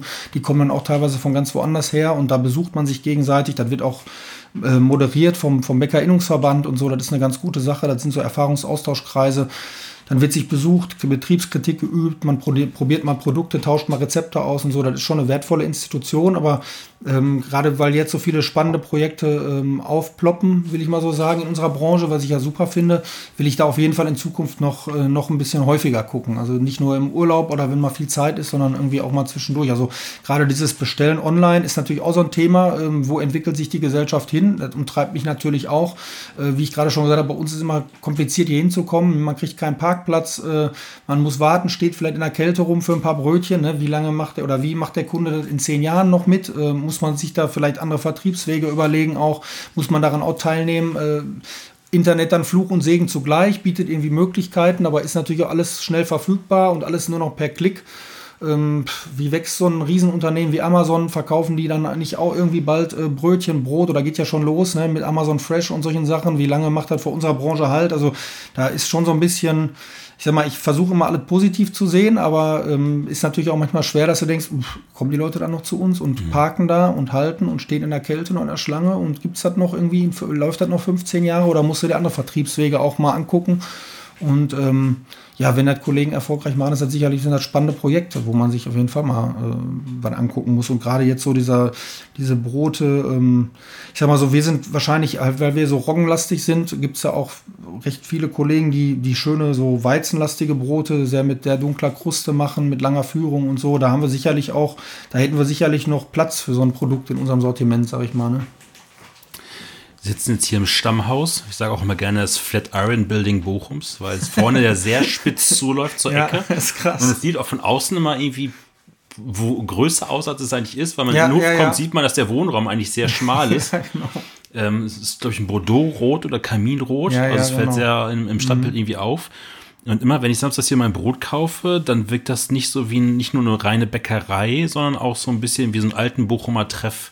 Also es ist mhm. nicht nur reiner Bäckerei oder Backwarenbewerb, äh, Erwerb, der hier samstagsmorgen stattfindet, sondern es ist auch ein bisschen so der soziale Kit des Stadtteils, habe ich manchmal zwischendurch das Gefühl. Ja, das, also, das auch während Corona-Zeiten ja, das Hört sich natürlich super an. Also freut mich natürlich total, wenn der Eindruck so ist, weil wir das ja auch irgendwie, klar, als Familie irgendwie so auch ein bisschen darstellen wollen, mhm. ne? dass man einfach irgendwie mit Herz und äh, Leib und Seele hier im Stadtteil verankert ist und so, so auch verkauft. Ne? Ich meine, das Haus ist echt krass, das ist ja fast dreieckig. Ne? Mhm. Also, das ist, wenn man da so schräg drauf guckt, ich meine, ich finde es total schön, es ist ja ein Jugend Jugendstilhaus, irgendwie aus von der Jahrhundertwende und irgendwann, ähm, das war, ist ja auch so was mit alte Zöpfe abschneiden, mit dem Bordeaux Rot, wo du darauf ansprichst. Das war halt dann irgendwie früher mal grün irgendwie, auch ziemlich schäbig und dann hatten meine Eltern halt vorne so gefliest, irgendwie alles in so weiß gefliest und so eine weiße Reklame mit Magenta sogar, ne?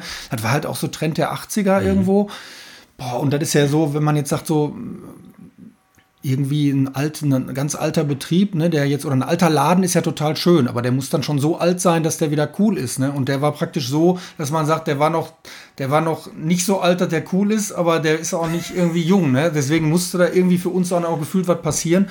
Und das war natürlich auch Familiendiskussion. Du willst die Fliesen da von der Fassade abschlagen? Seid ihr denn wahnsinnig und so, ne? Was macht ihr denn? Was habt ihr denn da vor? Und boah, da war natürlich dann Diskussion mit Mama und Papa und so. Und dann, oh, meint ihr, das ist gut und so. Aber letztendlich sind schlussendlich sind sie doch immer alles mitgegangen und sind dann auch happy, wenn es hinterher fertig war und die Kunden reagieren. Dann hätten dann also komplett Bordeaux ja gestrichen, den Stuck so in Creme abgesetzt und hatten dann auch viel Bordeaux als Firmenfarbe dann also auch umgestellt alles und ja, das waren schon Projekte äh, mit viel äh, Energie, mit viel Auseinandersetzung, aber schlussendlich muss man sagen, wir haben eigentlich ganz viel positive Resonanz gekriegt, dass man da jetzt erstmal sieht, wie schön alt das Haus ist und ja, dass man jetzt erstmal so richtig sieht, was das für ein altes, tolles Haus ist mit dem Stuck und so, ne? Und ja, also bin ja eigentlich total happy damit. Und ich finde, weil ich gerade gesagt habe, das ist ja eben unabhängig von den ganzen geschäftlichen Gedanken hier mit irgendwie Geschäftszahlen, Umsätze und so, sind das ja eigentlich die Sachen, die mir Spaß machen. Wenn ich jetzt halt irgendwie das Gefühl habe, die Leute stehen da in der Schlange und unterhalten sich und kommen gerne hier hin und fühlen sich wohl und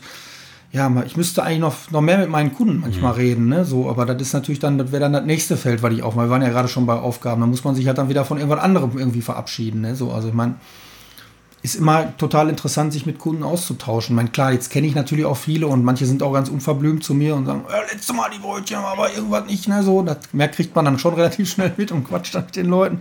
Aber ähm, ja, nee, es, also es freut mich, wenn du das sagst und finde ich äh, klasse, wenn das der Betrieb hergibt und wenn wir das irgendwie ausstrahlen können. Und ich bin ja auch so, dass ich sage, ich finde ja dieses, klar, bestelle ich auch mal im Internet, aber ich finde ja auch, Einkaufen ist ja auch ein kultureller Vorgang. Mhm. Also ich meine jetzt gerade, das hat man ja jetzt gerade ganz stark mitgekriegt, auch für all, ältere Leute, ne, die dann jetzt in Corona-Zeiten kaum vor der Tür gehen, die haben ja nicht so viel anderes. Für, für junge Leute ist das vielleicht was Lästiges. Ich klicke mir da eben meine Bestellung zusammen und dann kommen die bei mir vorgefahren und bringen mir die Tomaten und alles hin.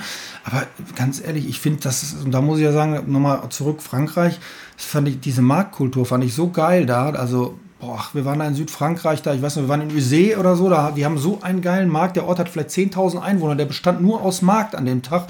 Der ganze Ort war auf den Beinen, da gab es so geile Sachen zu kaufen, so frisches Obst, Gemüse. Und das haben die Leute da wirklich auch. Und das war alles nicht günstig, aber da muss man sagen, so eine Marktkultur, das, das finde ich da, das finde ich genial. Und wenn und das bietet dir dann, finde ich, eine Online-Plattform halt dann nur sehr eingeschränkt. Auf der anderen Seite hast du natürlich die Möglichkeit, vielleicht online deinen Wirkungskreis ein bisschen zu vergrößern als kleiner Betrieb. Ne? Dass du sagst, ich kann noch, also Fluch und Segen zugleich, man muss gucken, wo es hingeht, aber ja, manchmal denkst du ja auch, ja gut, dass es jetzt so einen Unverpacktladen gibt, weil früher Markt war immer Unverpacktladen. Mhm. Freiluft Unverpacktladen. Ist schade, Unverpacktladen ja, Stadt. genau. Schade, dass es das irgendwie nicht mehr gibt. Jetzt muss es einen Unverpacktladen dafür ja. geben. Ne? Ist ja okay, dass es das jetzt gibt, aber äh, Schade, dass die Marktkultur im Ruhrgebiet hier so gelitten hat, ne? weil das fand ich in Frankreich wirklich, hat mich wirklich beeindruckt und das habe ich geliebt. Und deswegen finde ich, Einkaufen ist ein, irgendwo so ein, so, ein, so ein Vorgang, nicht nur einkaufen und Sachen beschäftigen, be, be, sich besorgen, sondern wenn, wenn das Einkaufen auch mit irgendwas Schönem verbunden ist und mit vielleicht Leute sehen und mit der Verkäuferin mal quatschen oder so, das ist ja schon irgendwie eigentlich was, was die Leute zu schätzen wissen sollten, wenn es geht und nicht nur einfach irgendwas am iPad zusammenklicken. Mhm. Ja, das finde ich manchmal so ein bisschen, das sehe ich dann manchmal so ein bisschen auch mit einem weinenden Auge, ne? Aber klar, man kann sich selbst davon auch nicht frei machen. Das Internet ist für neugierige Leute Fluch und Segen zugleich und man kann, äh, man hat eine Durchlässigkeit und eine Möglichkeit, auf Sachen zurückzugreifen. Da wirst früher wär's ja da nie, wär gar nicht die, hätte gar nicht die Möglichkeit bestanden, irgendwo ein halbgebackenes Brot von einem tollen Bäcker aus, weiß ich nicht, Pusemuckel zu, mhm. zu äh, beschaffen und so. Das, die Möglichkeiten gibt's natürlich und da kann man dann auch Chancen drin sehen, auch wenn es mir halt ein bisschen wehtut, wenn halt so dieses vor Ort einkaufen äh, immer weniger wird. Ne? Also. Ich gehe noch kurz auf den Laden zurück, als ihr hier 2014 renoviert habt. Da habt ihr so eine alte Stele, so einen Pfeiler freigelegt, den dein Urgroßvater noch gemacht hat. Und der steht ja. jetzt auch wieder vorne freigelegt im ja, Verkaufsraum. Ja. Ähm, wie viel Zeitkapsel war das dann so für euch? Weil ich glaube, ihr wusstet gar nicht, dass es doch da steht. Ja, oder? das war so genial, muss ich echt sagen. Also das war ja wirklich, diese Umbauphase war ja hier total Stress. Man muss sich ja vorstellen, vorher war der Laden halt kleiner. Wir haben uns dann entschieden, den Laden jetzt einmal groß umzubauen nochmal und ähm, boah, das war, das war schon ein Projekt, das ging schon ganz schön an die Nieren, weil das ist ja hier, wie gesagt, das uralte Haus, da stehen drei Etagen oben auf dem Laden und wir mussten, um den Laden ein bisschen zu vergrößern und irgendwie so eine kleine Kaffeefläche da überhaupt reinzukriegen, mussten wir halt die ganzen Lasten des Hauses abfangen und da sind irgendwie zwei Tonnen Stahlträger, der ist ja so offen im Laden sichtbar. Ähm, das sind, glaube ich, zwei Tonnen Stahl, die da oben das, praktisch das Haus abfangen. Und ähm, das war wirklich ein großer Umbau. Und dann haben wir ja auch die Fensterfläche vorne ähm, vergrößert und so. Und dann, weiß ich noch, ich war in der Backstube irgendwie zugange und die Kirsten ruft mich an so, ey, ich so, ja, okay, hi, was ist los? Ey, geh mal vorne am Laden gucken. Ich sag, wie, was ist denn? Ja, die machen doch da gerade die Fassade auf. Ich sag, ja und?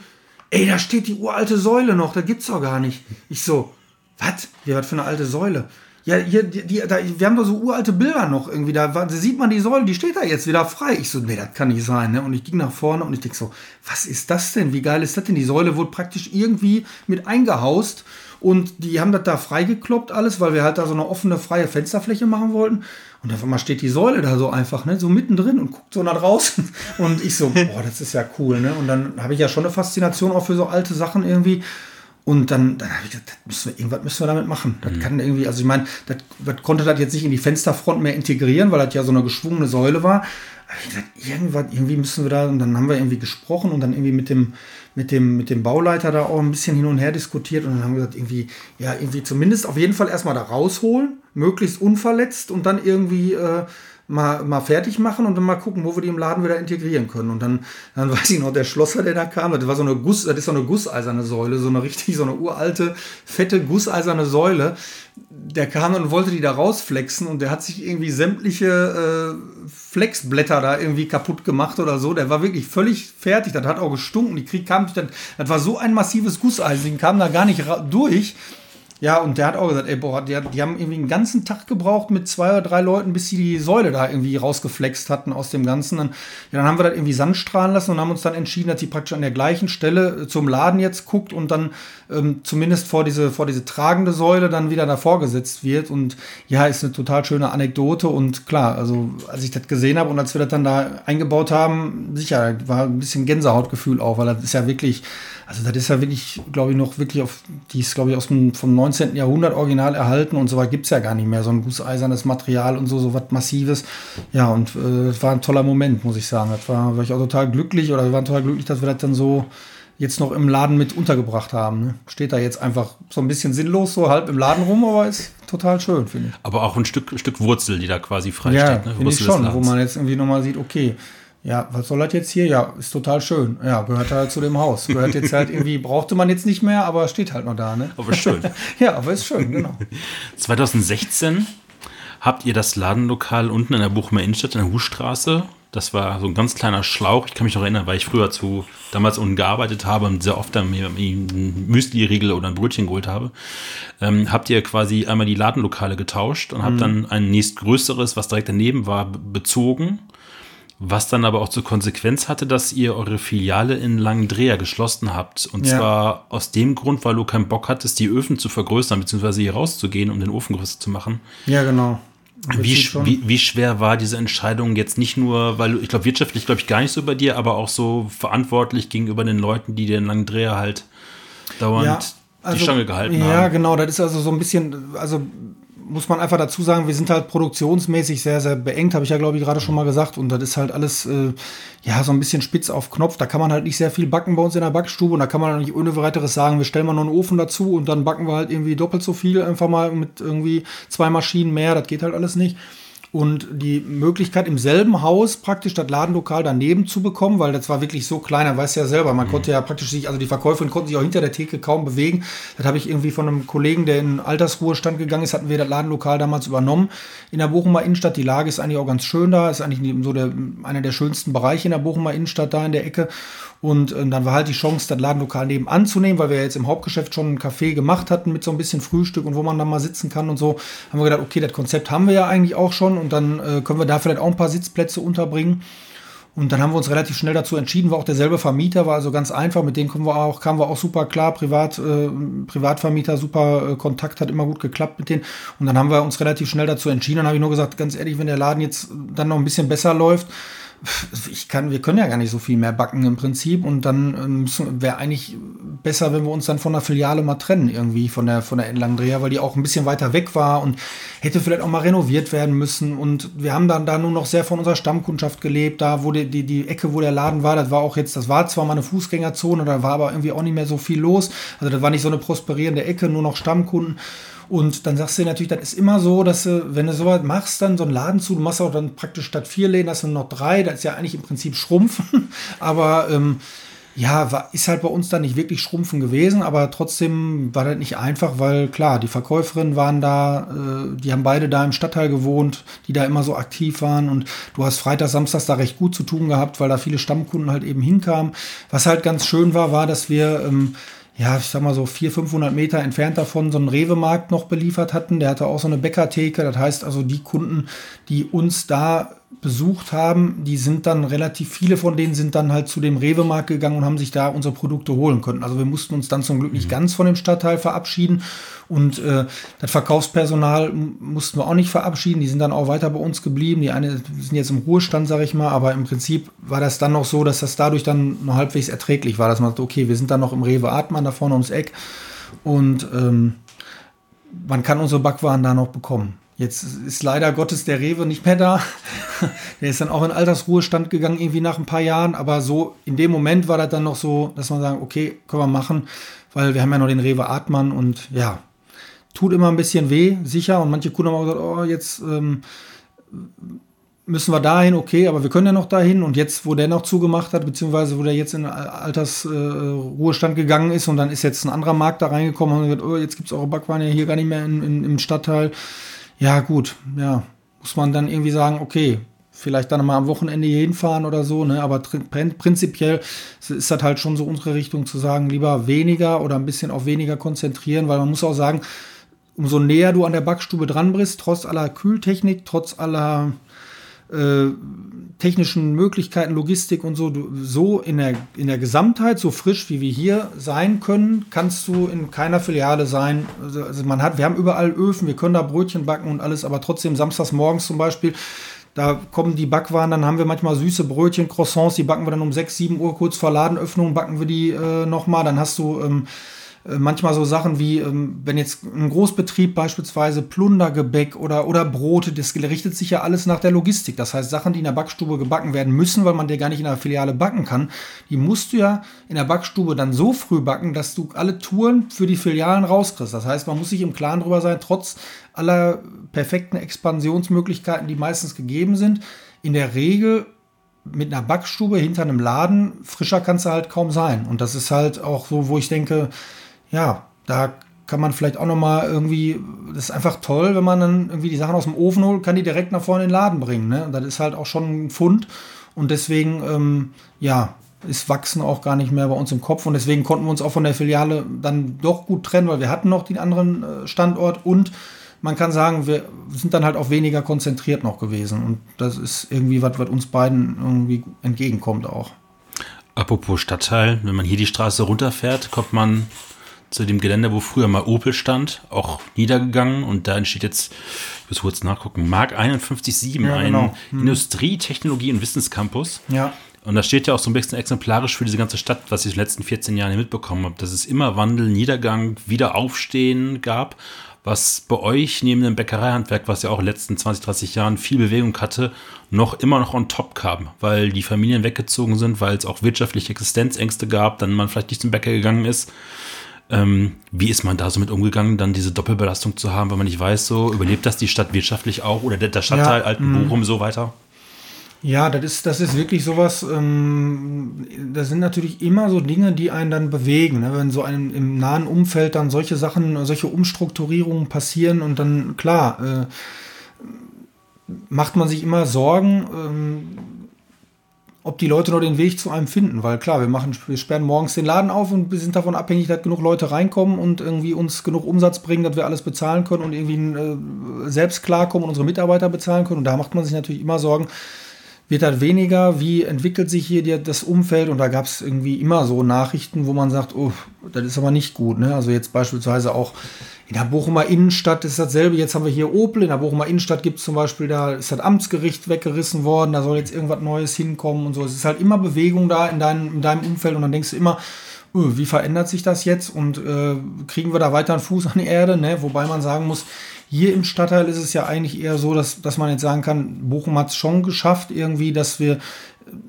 auch wenn, wenn Dinge unter, wie du schon sagtest, untergegangen sind, dass trotzdem irgendwie wieder aufgestanden wird und vielleicht andere Bereiche ein bisschen mehr in den Fokus gegangen sind. Jetzt hier meinetwegen, hier ist ja so ein bisschen Richtung, geht es ja Richtung Logistik zum Beispiel, von Opel halt ein Riesenautobauer hier war, ein Riesenarbeitgeber, dann Richtung Logistik. Da werden auf jeden Fall, da wird auf jeden Fall einiges passieren, dass da Arbeitsplätze wieder geschaffen werden.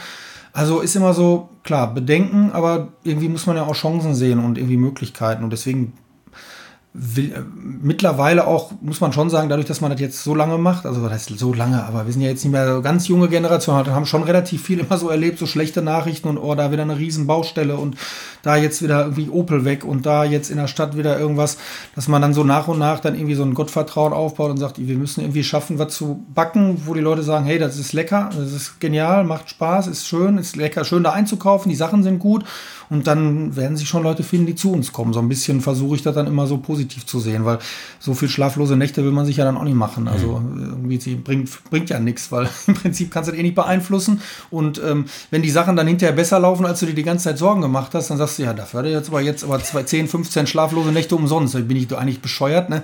Ja, also insofern ähm, versuche ich da, also über die Zeit, die man den Betrieb führt, äh, gewinnt man dann auch schon mal so ein bisschen Gelassenheit. Ne? Das ist also mit Bäckerei braucht man das sowieso, glaube ich, weil das ist ja, wie ich schon gesagt habe, just in time. Und ich kann nur sagen, wenn ich jetzt, äh, ich bin jetzt zum Beispiel nicht der allererste mehr in der Backstube morgens, die fangen bei uns jetzt morgens so um zwei an. Und ähm, ich komme dann meistens erst eine Stunde oder anderthalb später.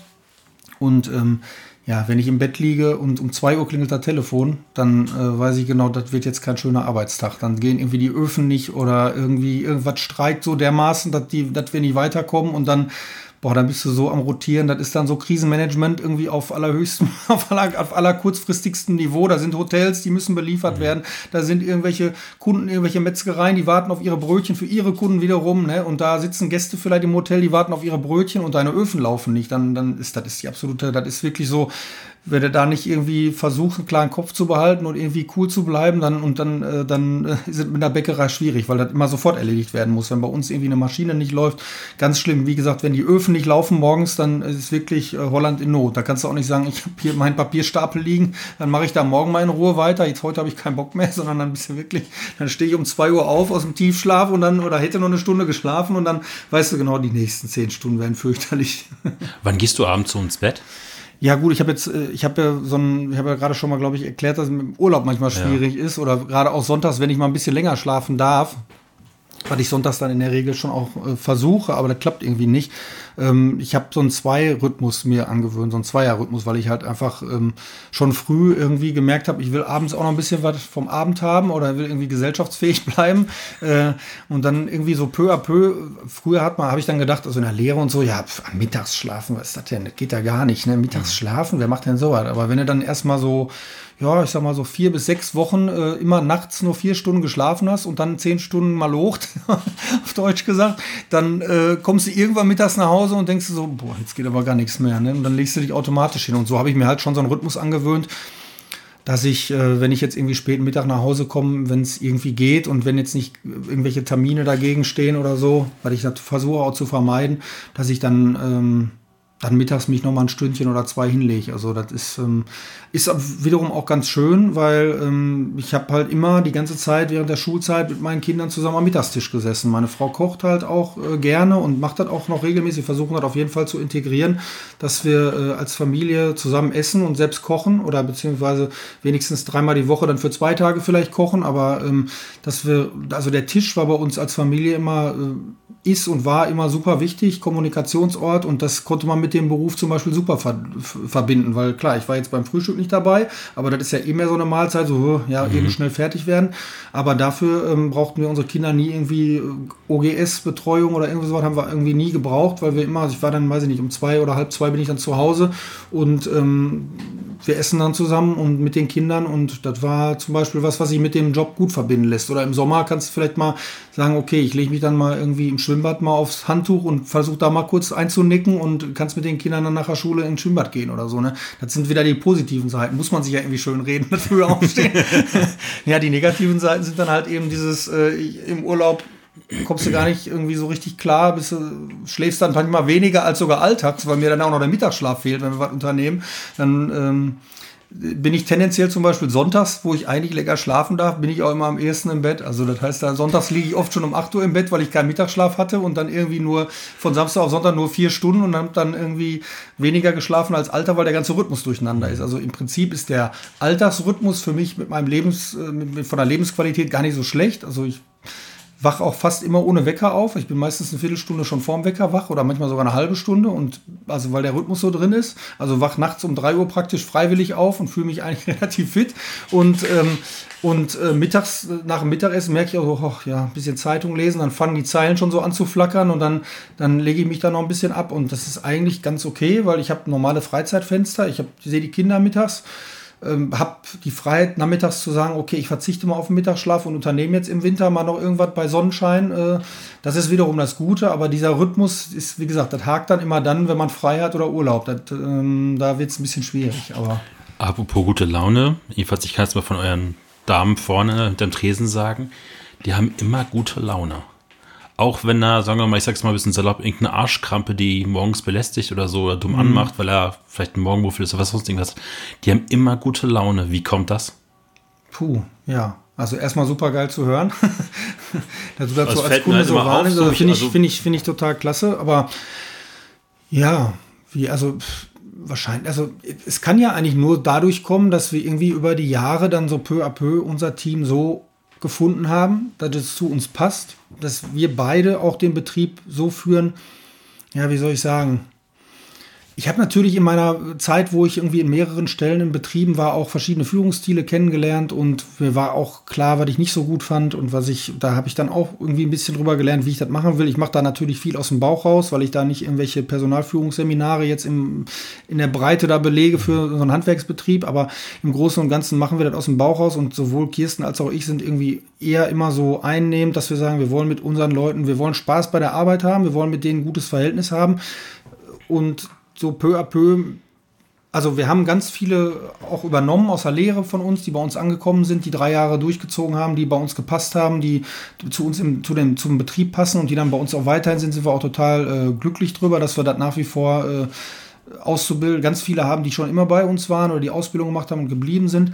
Und so peu à peu hat sich wahrscheinlich das Team dann so entwickelt, dass man sagt, okay, manche haben dann tatsächlich irgendwie nicht so reingepasst irgendwie ist man hat man sich dann doch irgendwann getrennt. Entweder man selbst hat sich getrennt, die sind woanders hingegangen und so hat sich dann peu à peu das, das, das Team so gefunden, ist ja auch ganz gut, dass wir jetzt nicht so, eben weil wir nicht expandiert haben oder so, dass wir immer wieder neue Leute brauchen. So konnte sich das wahrscheinlich nach und nach, konnte das so wachsen, dass man sagt, Mensch, die passen gut zusammen, jetzt im Hauptgeschäft, die haben jetzt eine gute Kommunikation, die, wir verstehen uns mit denen gut und wahrscheinlich schlägt sich das dann auf die Laune um. Ich meine, das ich weiß jetzt gar nicht, wie öffentlich man das so sagen kann, aber da wird samstags morgens auch schon mal ein kleiner Sekt getrunken oder so von der Arbeit. ich erinnere also. mich an so, an so fast Traditionsbilder bei euch zu Weiberfastnacht, mhm. Karnevalszeit. Ich glaube, dieses Jahr war nicht so viel, aber davor, glaube ich, das Jahr gab es dann zwei Verkäuferinnen im Sumo-Ringer-Kostüm, naja, glaube ich, hinter ja. der Theke. Ja, das machen die wirklich selber. Ne? Ich meine, meine Frau, also haben so, Kirsten war, hat sich auch immer schon ganz gerne so verkleidet. Wir haben früher auch mal so Karnevalspartys gemacht, mittlerweile zwar ein bisschen weniger, aber wir, wir fanden das immer ganz nett. Ähm, ja, und irgendwie hat sich das im Team so etabliert, dass sie sagen, ja, nö, wir verkleiden uns auch. Wir haben uns schon Kostüme hier besorgt und so. Also das machen die teilweise wirklich von alleine, dass sie sagen, da haben wir Bock drauf. Und hier Chef kriegt aber auch eine Pappnase auf oder so, dann diskutieren die schon mit mir, ne, weil ich das dann manchmal nicht so will. Bin ich so ein bisschen muffelig. Nee, aber ähm, grundsätzlich muss ich sagen, aber das, also den Spaß haben meine Eltern schon auch teilweise auch vorgelebt. Also ich weiß noch, wir haben früher mal Berliner, das lässt sich jetzt irgendwie auch gar nicht mehr umsetzen, aber wir haben früher Berliner auch im Laden gebacken, immer zur Karnevalszeit. Und wir hatten da auch, der Peter, der war immer ganz lange schon bei uns beschäftigt, auch kurz nach der Lehre kam der zu uns und der war auch immer so drauf, der hat sich dann auch verkleidet. Der hat dann teilweise Frauenkostüm angehabt und hat dann im Frauenkostüm Berliner gebacken und so. Das ist natürlich total cool. Und das war immer schon auch so ein bisschen, mein Vater hat sich, glaube ich, auch irgendwie immer so ein bisschen verkleidet, meine Mutter, also das war auch immer schon so ein bisschen bei uns so, dass wir das so ein bisschen mitgemacht haben. Ein bisschen Musik an dem Laden und so. Ja, und so Sachen finde ich, dürfen ruhig bleiben. Ich finde ja auch einfach, die dürfen sich nie professionalisieren, sondern das darf einfach so, das soll einfach so hemdsärmelig und irgendwie natürlich und locker bleiben. Und das ist, finde ich ja, finde ich super, wenn das auf die Kunden mhm. äh, überstrahlt und die sagen, da fühlen wir uns wohl. Und die, die Leute, die hier sind, fühlen sich wohl, sind lange da und man hat eine gute Beziehung. Das ist dann auch, wenn es mal einem schlecht geht oder so und der braucht mal irgendwas, dann bin ich auch da und sage, ja klar, ich helfe dir irgendwie. Und sei es, wenn da mal irgendwas Finanzielles wäre oder so, dann helfe ich da auch schon mal oder irgendwas, was man, man einen Tipp geben kann oder da spricht man dann auch mal den ein oder andere Persönliche. Und das ist ja auch, wie gesagt, das ist halt das Leben mit so einem Betrieb, weil ich auch über die Jahre immer mehr schätzen gelernt habe und dann auch irgendwie gar nicht mehr so gehadert habe, alles so klein und man kann nicht vernünftig produzieren und das ist alles nicht so rationell und das ist alles nicht so, ne, wie man sich das vielleicht als, als Backstubenplaner vorstellen würde. Das geht halt bei uns alles irgendwie nicht. Und da hadert man dann auch schon mal mit, dass man sagt, so, ach, jetzt wäre wieder keine Ecke, wir bräuchten eigentlich mal das Gerät und wo sollen wir das wieder hinstellen hier, ne? Und ähm, das sind dann manchmal so Schwierigkeiten, aber das wiegt dann irgendwie nicht auf jetzt für mich. Um ja die Jahre habe ich mich damit jetzt so ähm, da sehe ich jetzt mehr das Positive und die guten Seiten, die dann mhm. so ein etwas kleinerer Betrieb hat. Und ähm, grundsätzlich, wie gesagt, finde ich es auch gut, wenn es wieder kleine Bäckereibetriebe gibt, wo man einfach die Vielfalt an Backwaren erhöhen kann, weil es irgendwie deutsche Backwaren ist und deutsche Frühstückskultur ist halt auch was Gutes. Also man muss ja nicht immer nur ins Ausland gucken, sagen, ah, die Croissants in Frankreich und die Baguettes und so. Aber man muss ja schon sagen, klar, wenn jetzt bei uns das Vollkornbrot und was wir da alles haben von A bis Z und die Vielfalt, wenn man das gut macht, ist das schon auch was Tolles, wenn man da so einen großen Frühstückstisch und so, da ist schon eine Kultur, die, die ist auch typisch deutsch, finde ich so. Und das ist auch was Gutes, wo ich einfach äh, mittlerweile sage, ich bin da absolut im Reinen mit und finde das irgendwie auch, eine, auch gut und kann man auch pflegen, auch wenn vielleicht das Deutsche alles immer so ein bisschen rustikaler mhm. ist, sage ich mal, ne? so vom, vom, vom, von der ganzen, vom ganzen Angang her, als jetzt vielleicht der Franzose, der ist vielleicht ein bisschen feiner, so das finde ich manchmal auch ganz schön, aber so ist es halt und das kann man auch pflegen und finde ich aber auch, hat auch, auch auf jeden Fall äh, speziell diese deutsche Frühstückskultur finde ich auch echt eine eine geniale Sache. Also. Jetzt nochmal kurz auf die Angestellten. Ich habe gelesen, ja. ähm, ein Herr Stadler, der war von der Ausbildung bis zur jo. Rente bei euch 48 Jahre ja, für jeden ja. Arbeitnehmer jetzt in meinem Alter mit äh, Anfang Wahnsinn. 40 unvorstellbar. Und vorne im Verkauf, Frau Löwenstein, irgendwie jetzt mit wohlverdienten Ruhestand gegangen. Steht ja. jetzt aber heute Abend, als wir kamen, stand sie immer noch da. und samstags ist sie, glaube ich, immer noch da. Kann, glaube ich, gar nicht los sein.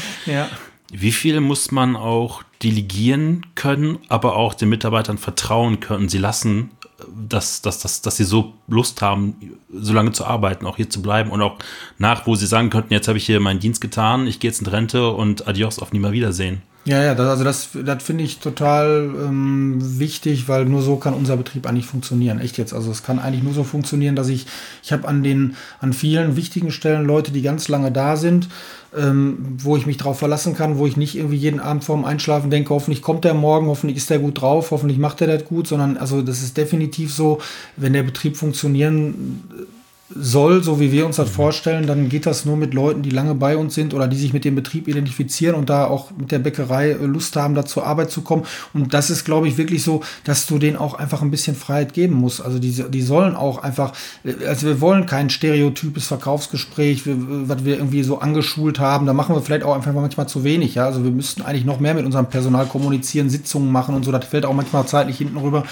Personalschulung und so was jetzt die Produkte angeht. Da könnte man vielleicht auch noch ein bisschen mehr machen. Aber grundsätzlich finde ich halt auf gar keinen Fall so Stereotype Verkaufsgespräche, keine Arbeitsplätze in der Backstube, wo ich sage, ich gebe alles minutiös vor und der Mitarbeiter, der muss einfach nur irgendwie abarbeiten, sondern ähm, da sind in der Backstube, jetzt haben wir morgens, wenn du reinkommst, irgendwie 10 Grad teilweise, erstmal bevor die Öfen an sind und im Sommer hast du irgendwie 40 Grad und da brauchst du einfach eine Teigmacherin. Wir haben jetzt eine Teigmacherin, die ist auch, die Renate ist bei uns seit nach der Ausbildung gekommen, die ist jetzt Mitte 50, die hat so ein geiles Teiggefühl, das habe ich nicht, so ungefähr. Und da kann ich mich so drauf verlassen und ich weiß, was die macht und wenn da mal was, dann fällt er da auf und spricht mit mir darüber. Aber dann solchen Leuten will ich dann auch Freiheiten lassen. Ja? Oder wenn der Daniel da bei mir am Ofen arbeitet oder äh, irgendwie die Leute in der Konditorei, die wissen, was sie machen. Und, und den, ich ermunter die, dass die, wenn denen was auffällt, sollen die mit mir sprechen. Oder wenn irgendwas nicht gut läuft, klar, manchmal fällt auch mir noch was auf, aber aber grundsätzlich sollen die eine gewisse Freiheit haben. Ich meine, also die müssen auch selbst entscheiden, wie, wie, wie warm schütte ich jetzt den Teig, was ist meine Erfahrung, wie ist jetzt die Raumtemperatur, da haben wir Thermometer und Teig da, haben wir so ein bisschen Hilfsmittel, dass man sagt, ich kann die Wassertemperatur steuern und so. Aber da sollen die in den ganzen, die, die können auch ihre Meinung sagen, wenn irgendein Produkt nicht so ist oder wo die was verändern wollen oder so. Das finde ich total wichtig, dass der Kopf halt irgendwie aktiv bleibt und da brauche ich zwingend Leute, auf die ich mich verlassen kann. Und mhm. ohne das geht es nicht. Und deswegen ist auch ganz wichtig, dass wir weiterhin irgendwie Nachwuchs haben für so einen Betrieb, wo halt so viel Handwerkliches dann gemacht werden muss. Da brauchst du einfach Fachleute. Ich kann irgendwie nicht mit vielen Hilfskräften oder so arbeiten. Das geht irgendwie nicht. Dafür müssen auch die Leute zu flexibel sein, dass wenn der eine Urlaub hat, der andere ist krank, da brauche ich noch einen dritten, der diesen Posten auch machen kann.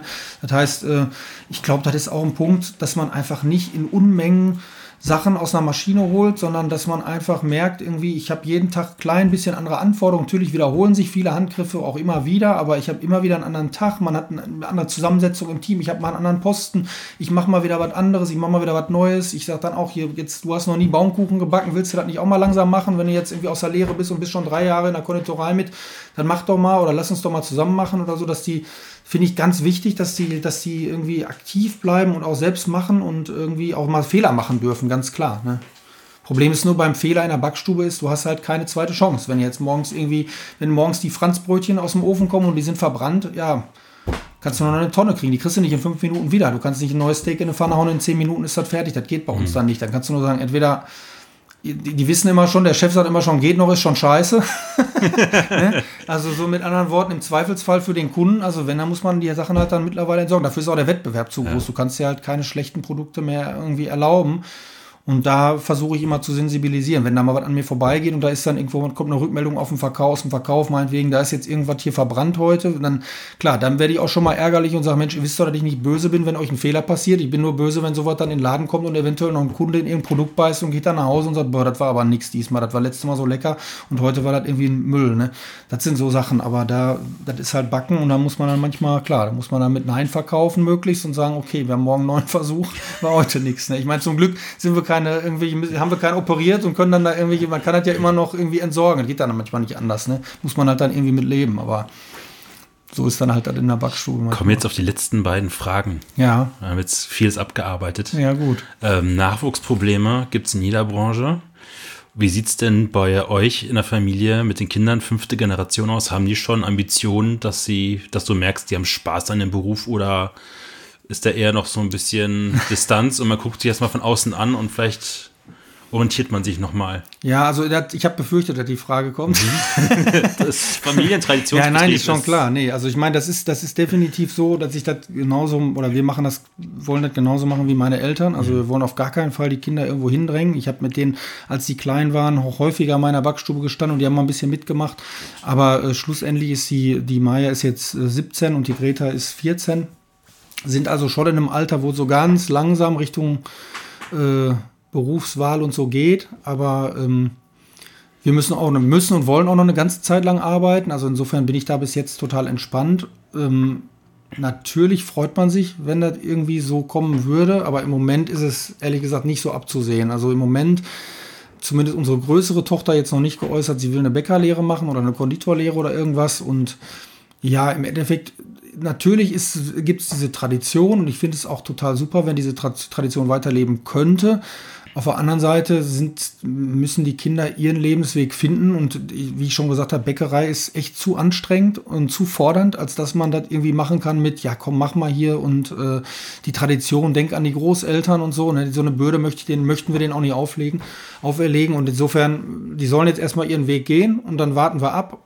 Die sind auf jeden Fall immer im, im engen Kontakt mit Betrieb, Bäckerei, Essen, Kochen, äh, weiß ich nicht, die kriegen das alles mit, aber ähm, die, die Entscheidung sollen sie selber treffen. Und dann ist natürlich auch so, natürlich macht man sich auch ein bisschen Gedanken, wenn man so die Bewegung in unserer Branche ansieht und die Bewegung im ganzen Einkauf im Moment. Das Internet ist ja eine Riesenrevolution der letzten Jahre. Das ist wahrscheinlich die größte Revolution, die wir irgendwie jetzt gerade miterleben oder seit ein paar Jahrzehnten da miterleben, die es überhaupt irgendwie seit langer Zeit gegeben hat.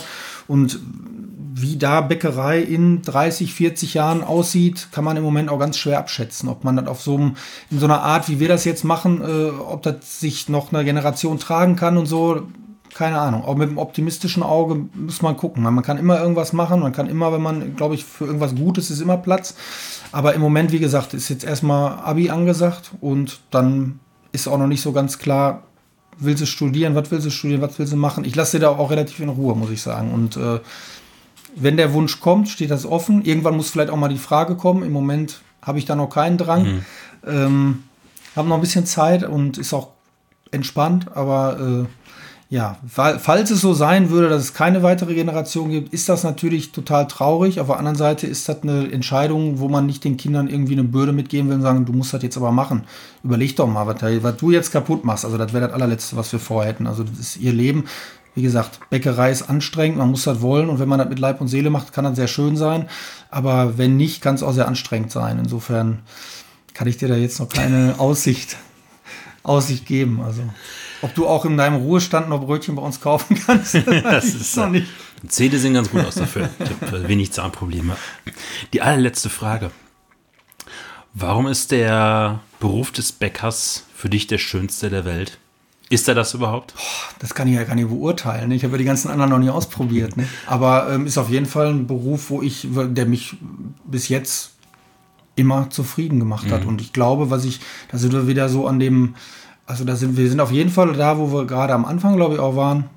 Also du hast halt ein Produkt, was du von A bis Z oder ein Produkt, sich mal so doof, du hast halt ein Brot oder einen Kuchen, wo du von A bis Z das selbst gemacht hast und du hast jeden Tag dein fertiges Produkt in der Hand und das duftet ja dann im Zweifelsfall noch oder im besten Fall auf jeden Fall noch super und schmeckt vielleicht auch noch richtig gut. Du kannst das selbst dir erbacken, erschaffen. Du bist nicht nur Teil von irgendeiner Kette, sondern du bist wirklich von A bis Z Produzent von, einem Pro von, einer, von einer Sache, du bist äh, Händler, du bist irgendwie Verkaufsmanager, du hast Kontakt zu den Kunden, du hast im Prinzip alles.